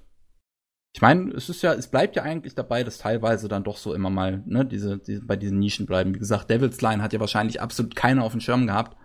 Und dann bringen die das her und ja, Cool. Gut. Mhm. Die nächsten äh, Lizenz-News werden dann noch von KSM Anime. Die haben sich jetzt zum einen die Overlord-Filme gesichert. Das sind nur Rückblickfilme leider. Von daher mhm. bringt jetzt nicht so viel, aber hey, kann man machen. Und eine Lizenz, die ich absolut nicht verstehe. Also, da, da, da, da, was? Lanz en Maskes. Lanz en Maskes, eine Serie, die in, in die Geschichte eingegangen ist dafür, dass sie so scheiße aussieht und so absolut lächerliche Character Designs hat und allgemein eine der schlechtesten ähm, äh, äh, äh, äh, ähm, hier Light Novel Adaptionen ist. Weil das, das, die Lanze Maskes ist gerade zu so einer Zeit rausgekommen, wo alle dachten, ey, Light Novels, das sind das neue Ding, die ganzen Light Novel Adaptionen sind ja alle total geil. Dann kam Lanzen Maskes und alle waren so, okay, vielleicht doch nicht. äh, ich, ich schicke dir gerade mal ein Bild von diesen Figuren, wie die einfach mal aussehen, weil ja. Ich, ich, äh, ähm, ich muss natürlich sagen, KSM Films hat aber ein sehr großes Trash-Film-Sortiment. Also vielleicht wollen sie dann auch jetzt in dem Anime-Sektor ein bisschen was ausbauen. Ich bin mir nicht sicher, aber mal so als Hintergrund. Ja, es, ähm, es ist auf jeden Fall Trash, auf jeden Fall. Da habe ich jetzt mal ein Bild reingeschickt. Diese Designs, das ist halt, das ist halt wirklich, diese Faces das ist, das ist ein Unfall. Das ist einfach ein Unfall, sich das allein schon anzugucken. Ah. ja, okay, das Pferd sieht auch so ein bisschen aus, als ob es gerade mitten in der Wurstproduktion wäre. also nicht das Pferd macht die Wurst, sondern aus dem Pferd wird die Wurst gemacht. Das ist schon sehr, ja, okay. Hm. Ich, also KSM hat ja sowieso hin und wieder mal so Lizenzen, wo ich mich halt echt frage, was haben die sich dabei gedacht? Also auch zum Beispiel, als sie hier diese Serie zur Atelier äh, lizenziert haben. Die Atelierspiele kennt in Deutschland kein Schwein. Wie, wie kommen die da drauf, dass danach ein Hahn gekräht hat? Ich meine, die müssen doch das Geld auch sinnvoll für sich ausgeben, sodass sie auch wieder Einnahmen bekommen. Und nicht äh, einfach ja. irgendwas rauskacken. Aber wir wissen natürlich nicht, äh, mit welch, also von welchen Kosten wir hier reden. Also es kann auch sein, dass die Lizenzen relativ günstig sind und dass man eben sagt, doch äh, Aufwand Nutzen, äh, das rechnet sich doch. Also ja. vielleicht hat man da wirklich erwartungsgemäß dann äh, im Büro Zahlen vorliegen und kann halt sagen, doch, wenn wir das jetzt machen, das, das bringt was. Gab es wahrscheinlich einfach die Lizenz obendrauf bei irgendwas anderem hier. Kostenlos mit dazu. Vielleicht. Ach, keine, also. Ist ja wie beim Teleshopping irgendwie. so, ach Gott, so viel, so viel dazu. Ähm, so, dann wurde eine äh, Trilogie angekündigt zu The Laws of the Universe. Ähm, das ist ganz interessant. Also eine Filmtrilogie ähm, wurde zu The Laws of the Universe angekündigt. Das ist interessant, weil diese Filme, beziehungsweise dieses The Laws of the Universe, das ist halt ein einzelner Film, der kam 2015, glaube ich, raus. Das ist ein Film, der wurde gemacht von den Happy Science Leuten. Happy Science ist eine japanische Sekte, die sehr fragwürdige Ansichten haben und äh, deren Führer halt deren Führer klingt sehr gemein ausgedrückt, aber so kann man es wirklich schon nennen. Ähm, ist korrekt. ja, ähm, deren, deren Leiter nun mal unfassbar fleißiger Autor ist. Also der hat, glaube ich, mittlerweile 500 Bücher geschrieben. Der ist unfassbar fleißig, der Typ. Und aber alle von denen haben halt, wie gesagt, eine sehr, frag sehr fragwürdige Weltanschauung. Und seine Bücher bekommen aber auch schon ähm, Anime-Adaption seit 1996, glaube ich, kam der erste Film raus zu einem seiner Bücher. Und ähm, dann 2015 oder 14 hat er sein eigenes Studio gegründet mit dem Happy Science Pictures Studio. Und die produzieren jetzt eine Trilogie zu einem Film, den sie halt, den, zu ihrem letzten Film, den sie gemacht haben, der, ja, der so eine Story hat, dass Aliens auf die Erde kommen und Menschen und Aliens jetzt versuchen, äh, einen, Konf einen, also versuchen, einen kriegerischen Konflikt quasi zu umgehen und das Ganze mit Worten natürlich aushandeln möchten. Aber ist, also ich kann es jetzt noch nicht genau wiedergeben. Ich habe jetzt demnächst vorgehabt, das auch für eine Recherche, für ein Video, das ich machen möchte, mir diesen ganzen Filme mal anzugucken, um auch diese Weltanschauung zu verstehen, die diese Happy Science Leute haben. Aber ich finde es ziemlich interessant einfach, dass so eine äh, dass so eine Sekte halt wirklich daherkommt und ihr eigenes Studio gründet, ja, jetzt selbst es. Anime produziert und ähm, es die, die, diese Sekte muss ja auch quasi ziemlich groß sein und ähm, also ich, ich schätze mal schon, dass Happy Science ziemlich groß sein wird, wenn sie die ganze Zeit schon Adaptionen bekommen und jetzt ihr eigenes Studio haben und das so ein Anime ist nicht günstig und die ich habe den Trailer gesehen von dem ähm, von dem ersten Film und der sieht auch nicht schlecht aus. Von daher, die sind auch nicht einfach mal so billig rausge rausgeschmissen, sondern ähm, da steckt schon was dahinter und ich finde es halt, es ist ein bisschen einfach äh, es ist ein bisschen komisch, das so zu hören. Da kommt so eine Sekte daher und macht plötzlich Filme fürs Kino und äh, beziehungsweise wurde halt vorher schon adaptiert und ne, ich frage mich halt, was dann die Leute denken, die sich das anschauen und alles. Es ist alles ein bisschen, bisschen fragwürdig in meinen Augen. Ja, da, da setzt sich halt dieser Ältestenrat äh, dieser Sekte zusammen und sagt, wie können wir es schaffen, die jungen Leute für uns zu begeistern? Und dann ja. sagt irgendwer, Anime! Kinder mögen Anime! Jedes Kind mag Comics und äh, Filme und so ein Zeug. Und ja, irgendwie so wird es dann wohl entstanden sein. Ich habe keine bessere Erklärung. Es, es klingt wirklich äh, krass. Leider weckt es dadurch auch meine Aufmerksamkeit. Das ist wahrscheinlich nicht so gut. Ja, also es gibt halt schon wirklich viele Filme dazu einfach mal ähm, zu, von diesem Typen. Also jetzt mit dieser Trilogie müsste, müssten sie dann schon auf jeden Fall im zweistelligen Bereich sein. Ja, Hammer. Und ähm, wie gesagt, ich will mir die demnächst mal wirklich allesamt angucken, einfach um das mal nachvollziehen zu können, was da abgeht und dann eventuell auch mal ein Video dazu zu machen, so ein kleines ja, so eine kleine kleine Recherche werde ich dazu mal auf jeden Fall betreiben. So, puh, dann mal von von sowas weg hin zu ähm, einem neuen Original-Anime, der angekündigt wurde von Regisseur Mitsu Iso und oh, ja. Extraterrestrial Children. Extraterrestrial Children heißt das Ganze. Ähm, ja, da Regisseur ist halt ähm, jetzt kenne ich seine anderen Werke schon nicht mehr. er, er war ein Name.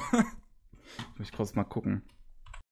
Du hast doch gerade schon so reagiert, du kannst doch, glaube ich, sagen. So, ein so ein bisschen, ja. Also er hat ja auch äh, quasi, ohne dass man das weiß, nur unter irgendwelchen Decknamen auch schon bei anderen äh, sehr coolen Sachen äh, mitgearbeitet. Also soweit ich weiß, hat er wie war denn das? Er hat auf jeden Fall bei Cowboy Bebop ja auch irgendwie was gemacht, was man eigentlich äh, gar nicht wissen soll, dass er es gemacht hat, aber er hat's wohl gemacht. Äh, wir hatten da mal ein Interview mit ihm auch geführt, äh, oh, von cool. Jimoku übrigens auf der Konichi und das ist ein, finde ich, super sympathischer, richtig cooler Typ und ja, ähm, wir hatten ihn da auch schon so ein bisschen befragt zu seinem neuen Anime. Jetzt müsste ich gerade auch noch mal schauen, ähm, also das war auch das Extraterrestrial Children, wozu, wo er gesagt hat auch selber, er möchte eigentlich äh, mit dem Anime so ein bisschen ähm, wieder die Abenteuerlust auch wecken in Menschen und äh, dass, dass man einfach auch mal wieder rausgeht äh, und was macht. Das war wohl so eine seiner Intentionen, die dahinter steckte bei der Produktion. Das, das klingt äh, recht interessant so. Also ich glaube, viel von der Geschichte gibt's jetzt noch nicht so preisgegeben. Es ist ja erst nur ein erstes Bild rausgekommen, äh, was so einen Jungen im Weltall zeigt, in so einem Weltraumanzug. Er sieht jetzt aber, er sieht zum einen nicht unbedingt begeistert davon aus. äh, wahrscheinlich läuft da irgendwas schief gerade, aber zum anderen glaube ich nicht unbedingt, dass es, dass es direkt tatsächlich von diesem Bild im Weltall spielt, sondern dass vielleicht es darum geht, den Weltraum zu erreichen. So, aber naja, ähm, auf jeden Fall auch interessant. Ähm, die Character Designs, die sind nämlich von Kenichi Yoshida und der hat unter anderem die Character Designs für Eureka 7, Gundam Reconquista NG gemacht und man mag jetzt von Reconquista Gundam vielleicht halten, was man will, aber das Designs sind schon ziemlich cool. Von Kenichi Yoshida. So. Gut. Ähm, dann gibt's noch eine News zu der Animagic. Da wird nämlich Regisseur anwesend sein. Der Taichi Ishidate, der war letztes Jahr schon anwesend auf der Animagic. Ich hätte dem sehr gerne bei seinem Panel eine Frage gestellt, aber ich, äh, ich, ich wurde einfach nicht dran gelassen. Oh, schade. Äh, ja. Aber ja, es, ähm, ich glaube, er mag Deutschland. so habe ich das Gefühl irgendwie bekommen, auch von dem, was er so erzählt hat. Und du meinst ähm, Bier. Er mag Bier. Genau. Äh, nee, und äh, begleitet wurde auf jeden Fall auch von der Synchronsprecherin Yui Ishikawa, die äh, Violet gesprochen hat im oh. Original-Synchro. Wie cool, ja. Ja, von daher, ja, ist cool. Die Animagic hat dieses Jahr schon ziemlich fantastische Gäste, muss ich einfach mal so sagen. Also gerade mit den Leuten hier auch von Made in Abyss, mit Regisseur, mit äh, Animatoren, mit Kevin Pekin, den Soundtrack-Typen. Und von My Hero Academia kommt auch irgendwer, oder? Das war ja, glaube ich, auch angekündigt. War es von My Hero Academia? Ich glaube, ja. war das nicht, war das nicht auch von, von Bones, dass da irgendwer wegen, wegen hier dem Dead Apple Film, also wegen Bungo kommt, wegen Bungo Stray Dogs? War das nicht so? Nee, ich dachte wirklich My Hero Academia, weil Shin war auch schon ganz traurig, dass wir dann doch nicht hinfahren. So, also der ist irgendwie kurz davor, seine Meinung zu ändern, weil es immer besser wird. Und also dasselbe ist mir auch schon passiert. Das eine Jahr war ja irgendwie, 2013, glaube ich, war ja Jam Project da und ich liebe Okui Masami oh. und ich habe alles über den Haufen geschmissen. Ich bin da hingefahren, verdammte Scheiße. Äh, darf man das überhaupt sagen? Ja. Musste ja. dann rauspiepen, genau. Nee, aber äh, ich konnte nicht anders. Also, ja. Ja, es, ich gehe gerade mal auf die offizielle Webseite. Ich habe halt schon wirklich viel gehört. Die Gäste dieses Jahr, die sind einfach wirklich teilweise schon ganz schön der Hammer. Äh, was ich guck gerade, ich guck gerade mal so, da sind, glaube ich, coole Leute noch dabei, genau. Es gab auch noch die News, die habe ich jetzt hier nicht mit reingenommen zuerst, aber ich erwähne die jetzt halt einfach mal trotzdem. Ähm, Produzent, also Satoshi Motonaga, Produzent von Testament of Sister New Devil, kommt. Habe ich hier nicht reingenommen, mhm. weil ich nicht unbedingt viel über diesen Anime reden möchte. Ach genau, hier sehe ich es auch jetzt gerade wegen My Hero Academia. Yoshihiko Omakoshi, der Character Designer der mhm. Serie, ah, äh, ja. kommt zum einen und zum einen äh, Masa, Masahiko Minami, Produzent, ähm, mhm. kommt. Und genau, dann Siehst sind wir jetzt, glaube ich, auf einem relativ aktuellen Stand. Ganz cool vielleicht noch die Mangaka von Anonymous Noise, Ryoko Fukuyama. Anonymous Noise ist ein sehr sympathisches Projekt mir eigentlich. So, also ich habe den Anime mal so die ersten paar Folgen geschaut, wollte den auch irgendwann noch fertig schauen auf jeden Fall. Ich finde es erstaunlich, dass der in Deutschland so eine äh, anscheinend so einen Anklang findet. Aber ja, so in Deutschland findet öfters mal so ein so ein was ich jetzt eigentlich sagen würde, 0815 Shoujo-Ding anklang, aber es ist bei Anonymous Neues halt einfach wirklich so. Trotzdem hat er seine ganz netten Eigenheiten. Aber Why dazu not? vielleicht irgendwann mal, wenn ich den dann doch fertig gesehen habe. Ich finde es auf jeden Fall ganz cool. So. Dann, was gibt's noch? Ähm, ach genau, die Märchenmädchen ist, glaube ich, in der letzten Season eigentlich gestartet, ein neues Projekt von dem Studio Hoods Entertainment gewesen. Und ähm, die finalen Folgen davon sollen jetzt erst irgendwann im Dezember erscheinen. Märchenmädchen ist mittlerweile dafür berüchtigt, ähm, zumindest so in Leuten, die sich ein bisschen mit Sakuga und allgemeine Produktion so auseinandersetzen, da ist meine Bubble ganz groß drin, dass es ein absolutes Chaosprojekt ist. Ein also dass die Produktion davon ein absolutes Chaos ist. Ähm, die Leute von Sako Gaboro oder von beziehungsweise von Sako Gablok haben mit dem Produzenten von Märchen Mädchen tatsächlich ein Interview geführt, wo die Produzenten selber dann einfach irgendwann nur noch gesagt haben, wir haben eigentlich keine Ahnung mehr, was wir hier noch tun. die sind absolut verzweifelt, diese Leute, und die tun mir eigentlich ziemlich leid. Ähm, weil also ich, ich weiß wirklich nicht genau, was da passiert ist, aber die, die scheinen ihr Production Schedule absolut abgefuckt zu haben. Da läuft nichts rund. Und deswegen kommen jetzt diese finalen Folgen erst im Dezember. Ich habe schon einen Witz dazu gelesen Krass. von, also unsere Chris aus dem Team hatte schon einen ganz guten Witz dazu gemacht, dass diese Serie wahrscheinlich irgendwann äh, deswegen als Märchenmädchen nur noch bekannt ist, weil es ein Märchen ist, dass diese Serie irgendwann zu Ende gegangen ist. Ja. ist, oh. Die Wahrscheinlichkeit ist sehr hoch, ja. es, es ist manchmal schon echt krass, so was, was manchmal so passiert. Also ich find's auch schon erstaunlich so, so, was, was war das 2016 oder 15? Gab es auch diese eine, diese eine Serie, die da auch schon dann ähm, die, die Reißleine ziehen musste, noch während der Ausstrahlung, weil, weil sie es einfach nicht gebacken bekommen haben. Äh, aber mir fällt der Name leider nicht mehr ein. Das ist, ist eigentlich ganz schade, aber es ist immer wieder krass, wenn man sowas halt mal mitkriegt, so. Weil es passiert eigentlich nicht so häufig. Deswegen äh, dass, dass dann wirklich die Reißleine so hart gezogen wird, dass man mhm. wirklich sagt, wir können, wir schaffen es nicht, wir können die letzten Folgen nicht ausstrahlen, wir werden sie nicht fertig kriegen. Und ja, so. Wer sich jetzt darunter nichts vorstellen kann, was da alles schiefgehen kann, der muss noch mal äh, Shirobako anschauen, ne? Ja.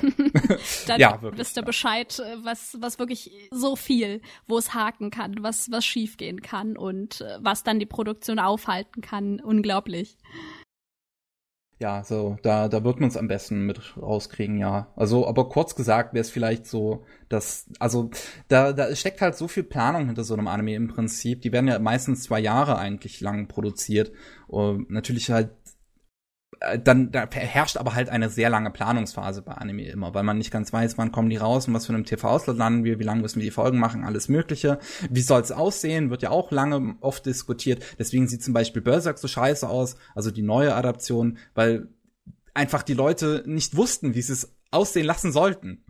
Und ähm, da, da können so viele Konflikte einfach schon innerhalb des Teams passieren, dass ähm, ja dann halt sowas einfach zustande kommt. Gut, ja, die Märchenmädchen, ob sie irgendwann noch fertig werden, mal sehen.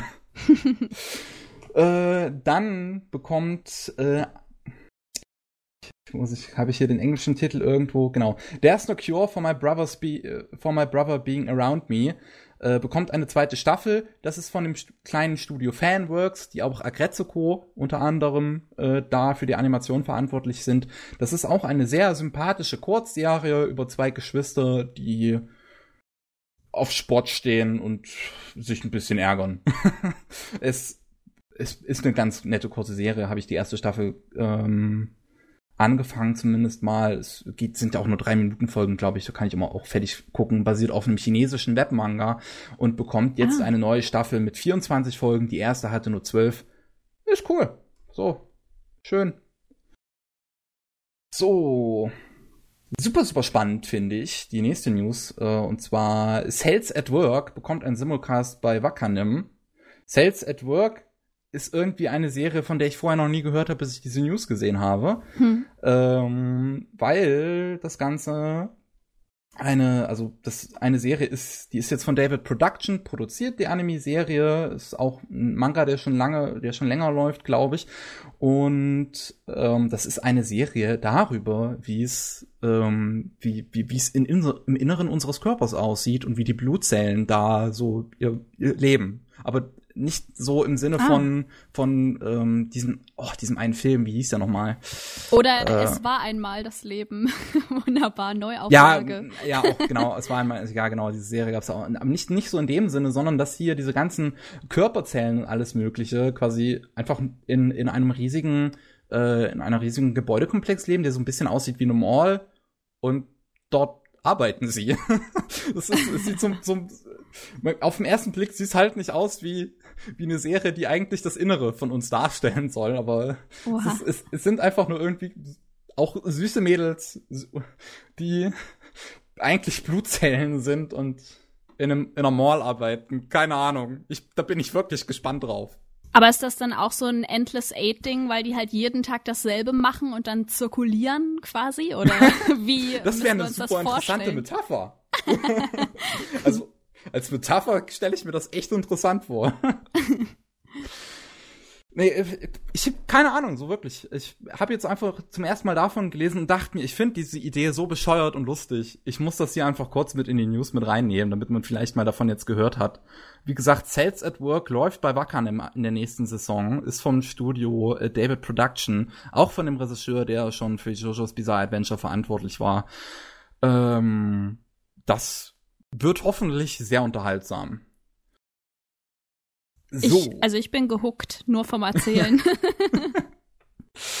so, dann gibt's noch äh, eine News für alle Leute, die Amazon Prime Video besitzen. Und zwar gibt's da jetzt die ersten drei Digimon Adventure Tree Filme zu sehen, wenn man die noch nicht gesehen hat. Und noch und keine 30 Euro pro Film ausgeben will. Oder wie ist, wie ist es aktuell? Also da habe ich mich ja auch schon beschwert eigentlich. Ja, doch, relativ teuer. Und manchmal gibt's ein paar Angebote, aber das ist halt auch hauptsächlich, habe ich das Gefühl, weil man halt die DVDs abverkaufen will, weil das wohl, denke ich, in naher Zukunft dann auch nicht mehr produziert wird, sondern gleich nur auf Blu-ray. Ja, die Blu-ray hier 28 Euro sehe ich die hier halt für ein hm. Chapter jeweils. Und die Filme sind ja auch nicht so lang, muss man mal dazu sagen. Ja. Und ja. von daher, ich finde das schon etwas hart übertrieben. Das ist, das ist bei mir generell, das ist sowieso ein Problem generell, das ich bei KSM sehr, sehr oft anmerke. Deren Preise, liebe Leute, warum sind, warum ist KSM so ein teurer Publisher? Ich verstehe es nicht. Können die nicht auch mal irgendwie, auch mal humane Preise anbieten? Die anderen schaffen es doch auch. Ja, dazu bräuchte man halt den, ne, den Einblick. Also wie sieht es aus? Was hat die Lizenz gekostet? Wie viel ähm, kostenanteilig haben die an der Synchro? Ähm, ja, und äh, vor allem ist es wahrscheinlich eine Frage auch der Stückzahl, in der sowas produziert wird. Also ich könnte mir vorstellen, dass die nicht so hoch sind. Vielleicht so 2000 Stück oder so teilweise. Meinst du nicht und so viele bei Digimon? Nee, nee. nee, nee. Digimon? Deutsche, deutsche, deutsche Kultur? Digimon? Na, ich glaube, das Problem ist halt, wenn das äh, bei denen liegen bleibt, ist es sehr problematisch. Ähm, ich habe es auch schon erlebt, dass auch nicht äh, irgendwie jeder ähm, sagen wir aber jetzt mal Saturn oder so, dass nicht jeder Markt dann auch das, äh, die Sachen von denen annimmt, beispielsweise. Also es gibt auch, dann gibt zwar überall Anime-Abteilungen, aber teilweise findest du dann da gar nichts von einem bestimmten Publisher. Also es scheint wohl nicht so zu sein, als ob die das dann auch wirklich überall in die Läden kriegen. Also ich, ich weiß es nicht, es wäre jetzt nur äh, Spekulation meinerseits, ne? Was ist ein Grund dafür, dass es teuer ist? Vielleicht halt, weil es auch nicht so, äh, so hoch produziert wird oder dann auch doch nicht so sehr gekauft wird. Ja. Was ist Digimon? Na gut. ja, viele Leute gehen ja vielleicht, also ich habe auch schon immer von vielen äh, Leuten so in meiner Bubble gehört, die halt, ähm, weil sie selbst auch dachten, das ist mir einfach zu teuer, diese Blu-ray, gehe ich ins Kino. Das kostet dann mir 10 Euro und dann habe ich ihn gesehen, anstatt jetzt 28 Euro auszugeben. So, naja, ich, also, ich find's wirklich einfach ein bisschen krass immer bei denen. Na gut, ähm, Bungo Stray Dogs, die OVA von Bungo Stray Dogs, die, in der es rund um die Figur, ja, hier, komm, der, der Blonde, der immer alles plant, der immer alles durchplant. Ach, ich weiß seinen Namen nicht mehr, aber sympathische Figur, wie alle in Bungo Stray Dogs. Auf jeden Fall, die OVA davon ist, ist jetzt ähm, auf Crunchyroll auch ähm, ja, schön. Finde ich schön. Ich, ich, ich mag Bungo Stray Dogs. Mehr Bungo Stray Dogs ist immer gut. Äh, deswegen freue ich mich auch, dass Dead Apple auch ähm, nach äh, zur Animagic kommt. Und ja, hoffentlich kommen da noch Gäste. Hoffentlich. So. Äh, und dann eine letzte News habe ich noch. Und zwar geht's da um Dragon Ball Super. Und zwar lief das ja bisher nur im Fernsehen auf Pro Max. Aber jetzt bekommt das Ganze auch noch eine Disc Veröffentlichung. Mhm. Und die startet am 31. August. Am 31. August also geht's los mit den Discs zu Dragon Ball Super. Ja, so. das ist doch nicht schlecht. ja, Gut, äh, so viel dazu. Für ähm, eine Sache können wir jetzt noch machen. Ich habe jetzt meine ganzen News auf jeden Fall durch. Was wir am Anfang so ein bisschen irgendwie vergessen haben, aber was dann, dann vielleicht doch gut, dass man das jetzt äh, ganz gut ist, dass wir das jetzt am Ende machen, damit es vielleicht auch euch als Zuhörern so ein bisschen bisschen mehr im Gedächtnis bleibt. Ne, das was man als letztes hört, das wird ja mehr abgespeichert, denke ich mal. Ähm, und zwar Tsubumi, was du denn noch so noch so machst abseits von Jimuku, das haben wir am Anfang irgendwie ein bisschen bisschen vergessen. Es tut mir leid. Ja, das ist gar kein Problem. Ähm, ja, was, was ich mache, sind unterschiedliche Sachen. Also ich sage euch gerne, was ich in nächster Zeit so für kleine Projekte mache. Ähm, vielleicht ist es ganz interessant, was ich gemacht habe. Und zwar, bisschen ist es jetzt schon angeklungen. Ähm, ich hab, war eigentlich von 2007 bis 2014 auch ein Show-Act auf deutschen Conventions. Also ich habe Anime-Songs äh, nachgesungen auf Japanisch, auf Englisch oder einen deutschen Text zugeschrieben, gecovert oh, ja cool, und ja. auch äh, eigene Songs geschrieben. Und ähm, ich habe, also wie gesagt, 2014 habe ich so, so einen Break gemacht und eigentlich, äh, ja, also werde ich auch nicht zurückkommen. Aber da, man hat halt, also es ist interessant, weil man hat natürlich dann auch noch mal eine andere ähm, Perspektive. Also egal, ob es jetzt auf, äh, auf Animes ist oder auf die äh, Musik, mit der man sich dann näher beschäftigt oder auch äh, andere Leute, die vielleicht was ähnliches machen und, äh, und was, ja, was vielleicht auch ne, für den Podcast hier interessant ist, ich habe früher auch äh, Anime-Radio-Moderation gemacht. Also ich äh, habe 2009 mit eines der wenigen deutschen Anime-Radios äh, gegründet, mit aufgebaut. Ähm, äh, oh, äh, obwohl, warte, ja, 2000, nee, 2009 habe ich halt bei dem ersten Anime-Radio dann aufgehört, beziehungsweise bin aufgehört worden und äh, hab dann bin dann übergegangen zu Kibo FM. Also vielleicht kennen das noch einige von euch und da habe ich bis 2015 dann moderiert, so ein bis zwei wöchentliche Sendungen. Ja, und heutzutage bin ich halt ähm, Teilzeit Cosplayerin. Ich sag das gerne so, weil ich mache, wenn es hochkommt, so zwei Kostüme im Jahr, aber dann auch manchmal für mich und meinen Freund, also die doppelte Arbeit und äh, wenn die Anfrage kommt, dann schreibe ich halt auch mal für wen anders als Jimoku, also also für Anime-Zeitschriften oder bin auch mal dann im TV ähm, und gebe so eine, einen kleinen Ausblick auf die Cosplayer und Anime-Szene in Deutschland und stehe da so ein bisschen mit Expertise zur Verfügung. Kommt nicht so oft vor, aber ja, so drei, vier Mal war das schon, wo ich auch selber nicht so weiß, wie die Leute auf mich kommen, aber ja, ist schon passiert. Ja, aktuell ähm, habe ich ja gesagt, ähm, bin ich eigentlich nur in der Redaktion von jimoku.de, mache auch das Lektorat bisschen. Und ähm, was ich letztes Jahr erstmalig gemacht habe, ich habe gemeinsam mit Shin ähm, unter dem äh, Deckmantel von Jimoku haben wir bei der Konichi Couch moderiert. Wir hatten ein schönes Panel mit Publishern und wir hatten auch noch ein Panel ähm, gemeinsam mit Gästen, wo wir über die Animes die, der damals aktuellen Season geredet haben. Und wir hoffen, dass wir das dieses Jahr auch äh, wieder machen können können. Also äh, ja, bleibt dran, schaut, was es für Panels gibt und vielleicht entdeckt ihr uns dann da. Äh, ich würde mich sehr freuen, wenn ein paar von euch zuschauen. Und ähm, falls ihr äh, euch für das Go-Spiel interessiert, ich bin auch in der ersten Woche des Europäischen Go-Kongresses äh, Ende Juli, Anfang August in Pisa in Italien als Übersetzerin, als Helferin. Äh, wenn ihr sonst irgendwie welche Sorgen habt, kommt ihr da zu mir. Ja, und äh, dieses Jahr wird noch ein Cosplay-Perückenbuch, äh, ähm, also wie macht man das selber erscheinen von der Cosplayerin Cookie-san. Und äh, in dem Buch bin ich dann auch zu sehen als Temari aus Naruto Shippuden, da ähm, ja ich dafür die große Ehre hatte, modeln zu dürfen. ja, also cool. wer darauf steht. Das ist echt, echt super interessant, was du alles eigentlich so gemacht hast. Muss man mal so sagen, ne? Also das auch gerade das mit den Show-Acts, das wusste ich ja vorher noch gar nicht. Das ist, finde ich, ziemlich, also auch gerade so lange, dass du es gemacht hast, ist ziemlich äh, cool. Auch eigene Texte und alles und das gesungen, das ist schon, das ist eine Leistung, ne? Das muss man auch erstmal machen ist ist ein langer langer Weg gewesen auf jeden Fall und äh, war auch eine war auch eine schöne Zeit war auch eine anstrengende Zeit und ja jetzt bin ich aber eigentlich so für mich äh, ganz ganz zufrieden. Ich habe da eigentlich schon so mit abgeschlossen kann ich wirklich sagen und äh, besuche aber trotzdem gern weiterhin Conventions sieht man ja und bin noch so auf meine eigene äh, Weise aktiv und ja Äh, und jetzt auch hier äh, mal wieder ein äh, zu Gast, ne? Einmal wieder ein anderes Projekt und. ja, gut, schön. Also Hut ab, wirklich.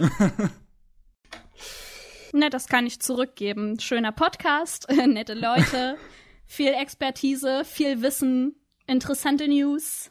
Freue mich, dass ich dabei sein kann. Wir versuchen immer unser Bestes und es freut mich natürlich auch, dass du hier dabei warst. Es ist immer schön, wie habe ich am Anfang auch schon mal erwähnt, hier wieder neue Leute zu haben. Immer mal schön so einfach aus einem anderen Felde was zu hören sozusagen. Und ähm, ja, dann, dann haben wir es jetzt geschafft mit dem Podcast, ne? So. Von daher. Schön. Schön, ne? Also wenn ihr noch mehr von ähm, Tsubomi quasi sehen, lesen, was weiß ich wollt. Sie hat ja gerade vieles genannt. Das ist eine, äh, wie heißt das Buch nochmal, wo du drin sein wirst zum Beispiel? Wie heißt ähm, das nochmal? Ja, ich weiß noch nicht, wie der offizielle Titel Ach ist. So. Auf jeden Fall ist es äh, ein äh, Buch für Perückenstyling, sogar glaube ich ein bisschen für Fortgeschrittene und das ist von der Cookie Sun und ich schätze mal, dass ihr das dann auf My Costumes dann käuflich erwerben könnt oder dann bei Cookie Sun direkt auf der Konichi. Ich, ich habe äh, gehört, es soll so im September rauskommen, ja. Okay. Ja, ist doch auch für Leute vielleicht, die was äh, übers Cosplayen auch noch erfahren wollen, vielleicht ganz interessant. Ja, ähm, auf jeden Fall. Also mit äh, ne, Cookie Sun habt ihr da wirklich jemand extrem Erfahrenes, der euch die Tipps gibt, der ähm, sich sehr viel Mühe gibt, es so herauszuarbeiten, auch mit wirklich Schritt für Schritt Bildern. Also wenn ihr da vielleicht auch noch nicht so versiert seid im Perückenstyling, kann euch das auf jeden Fall helfen. Ähm, sie ist ja auch selber die erste deutsche Cosplaymeisterin gewesen 2007 mhm. und ja, einfach durch dieses Show-Act sein äh, kennen wir uns halt auch schon dementsprechend lange. Cool. Ja, und äh, ja, auch Jimoku gibt's ja auch, wo sie Artikel schreibt, Reviews und so weiter, ähm, die ihr da auch von ihr lesen könnt. Ähm, auf jeden Fall, ja, dann war's das jetzt mit dem 105. Anime Slam Podcast. Äh, dabei waren zum einen Pikti, der ja schon dann uns leider früher verlassen musste, weil dann halt noch was anderes zu tun hatte. Äh, zu Gast war die liebe Tsubomi von Jimoku.de. Kannst Tschüss, Tschüss sagen einmal. Alles klar, ciao, macht's gut und schaltet auch beim nächsten Mal wieder ein. Ja, und ich war auch dabei, die Miki. Und ja, wir hören uns. Tschüss. Tschüss.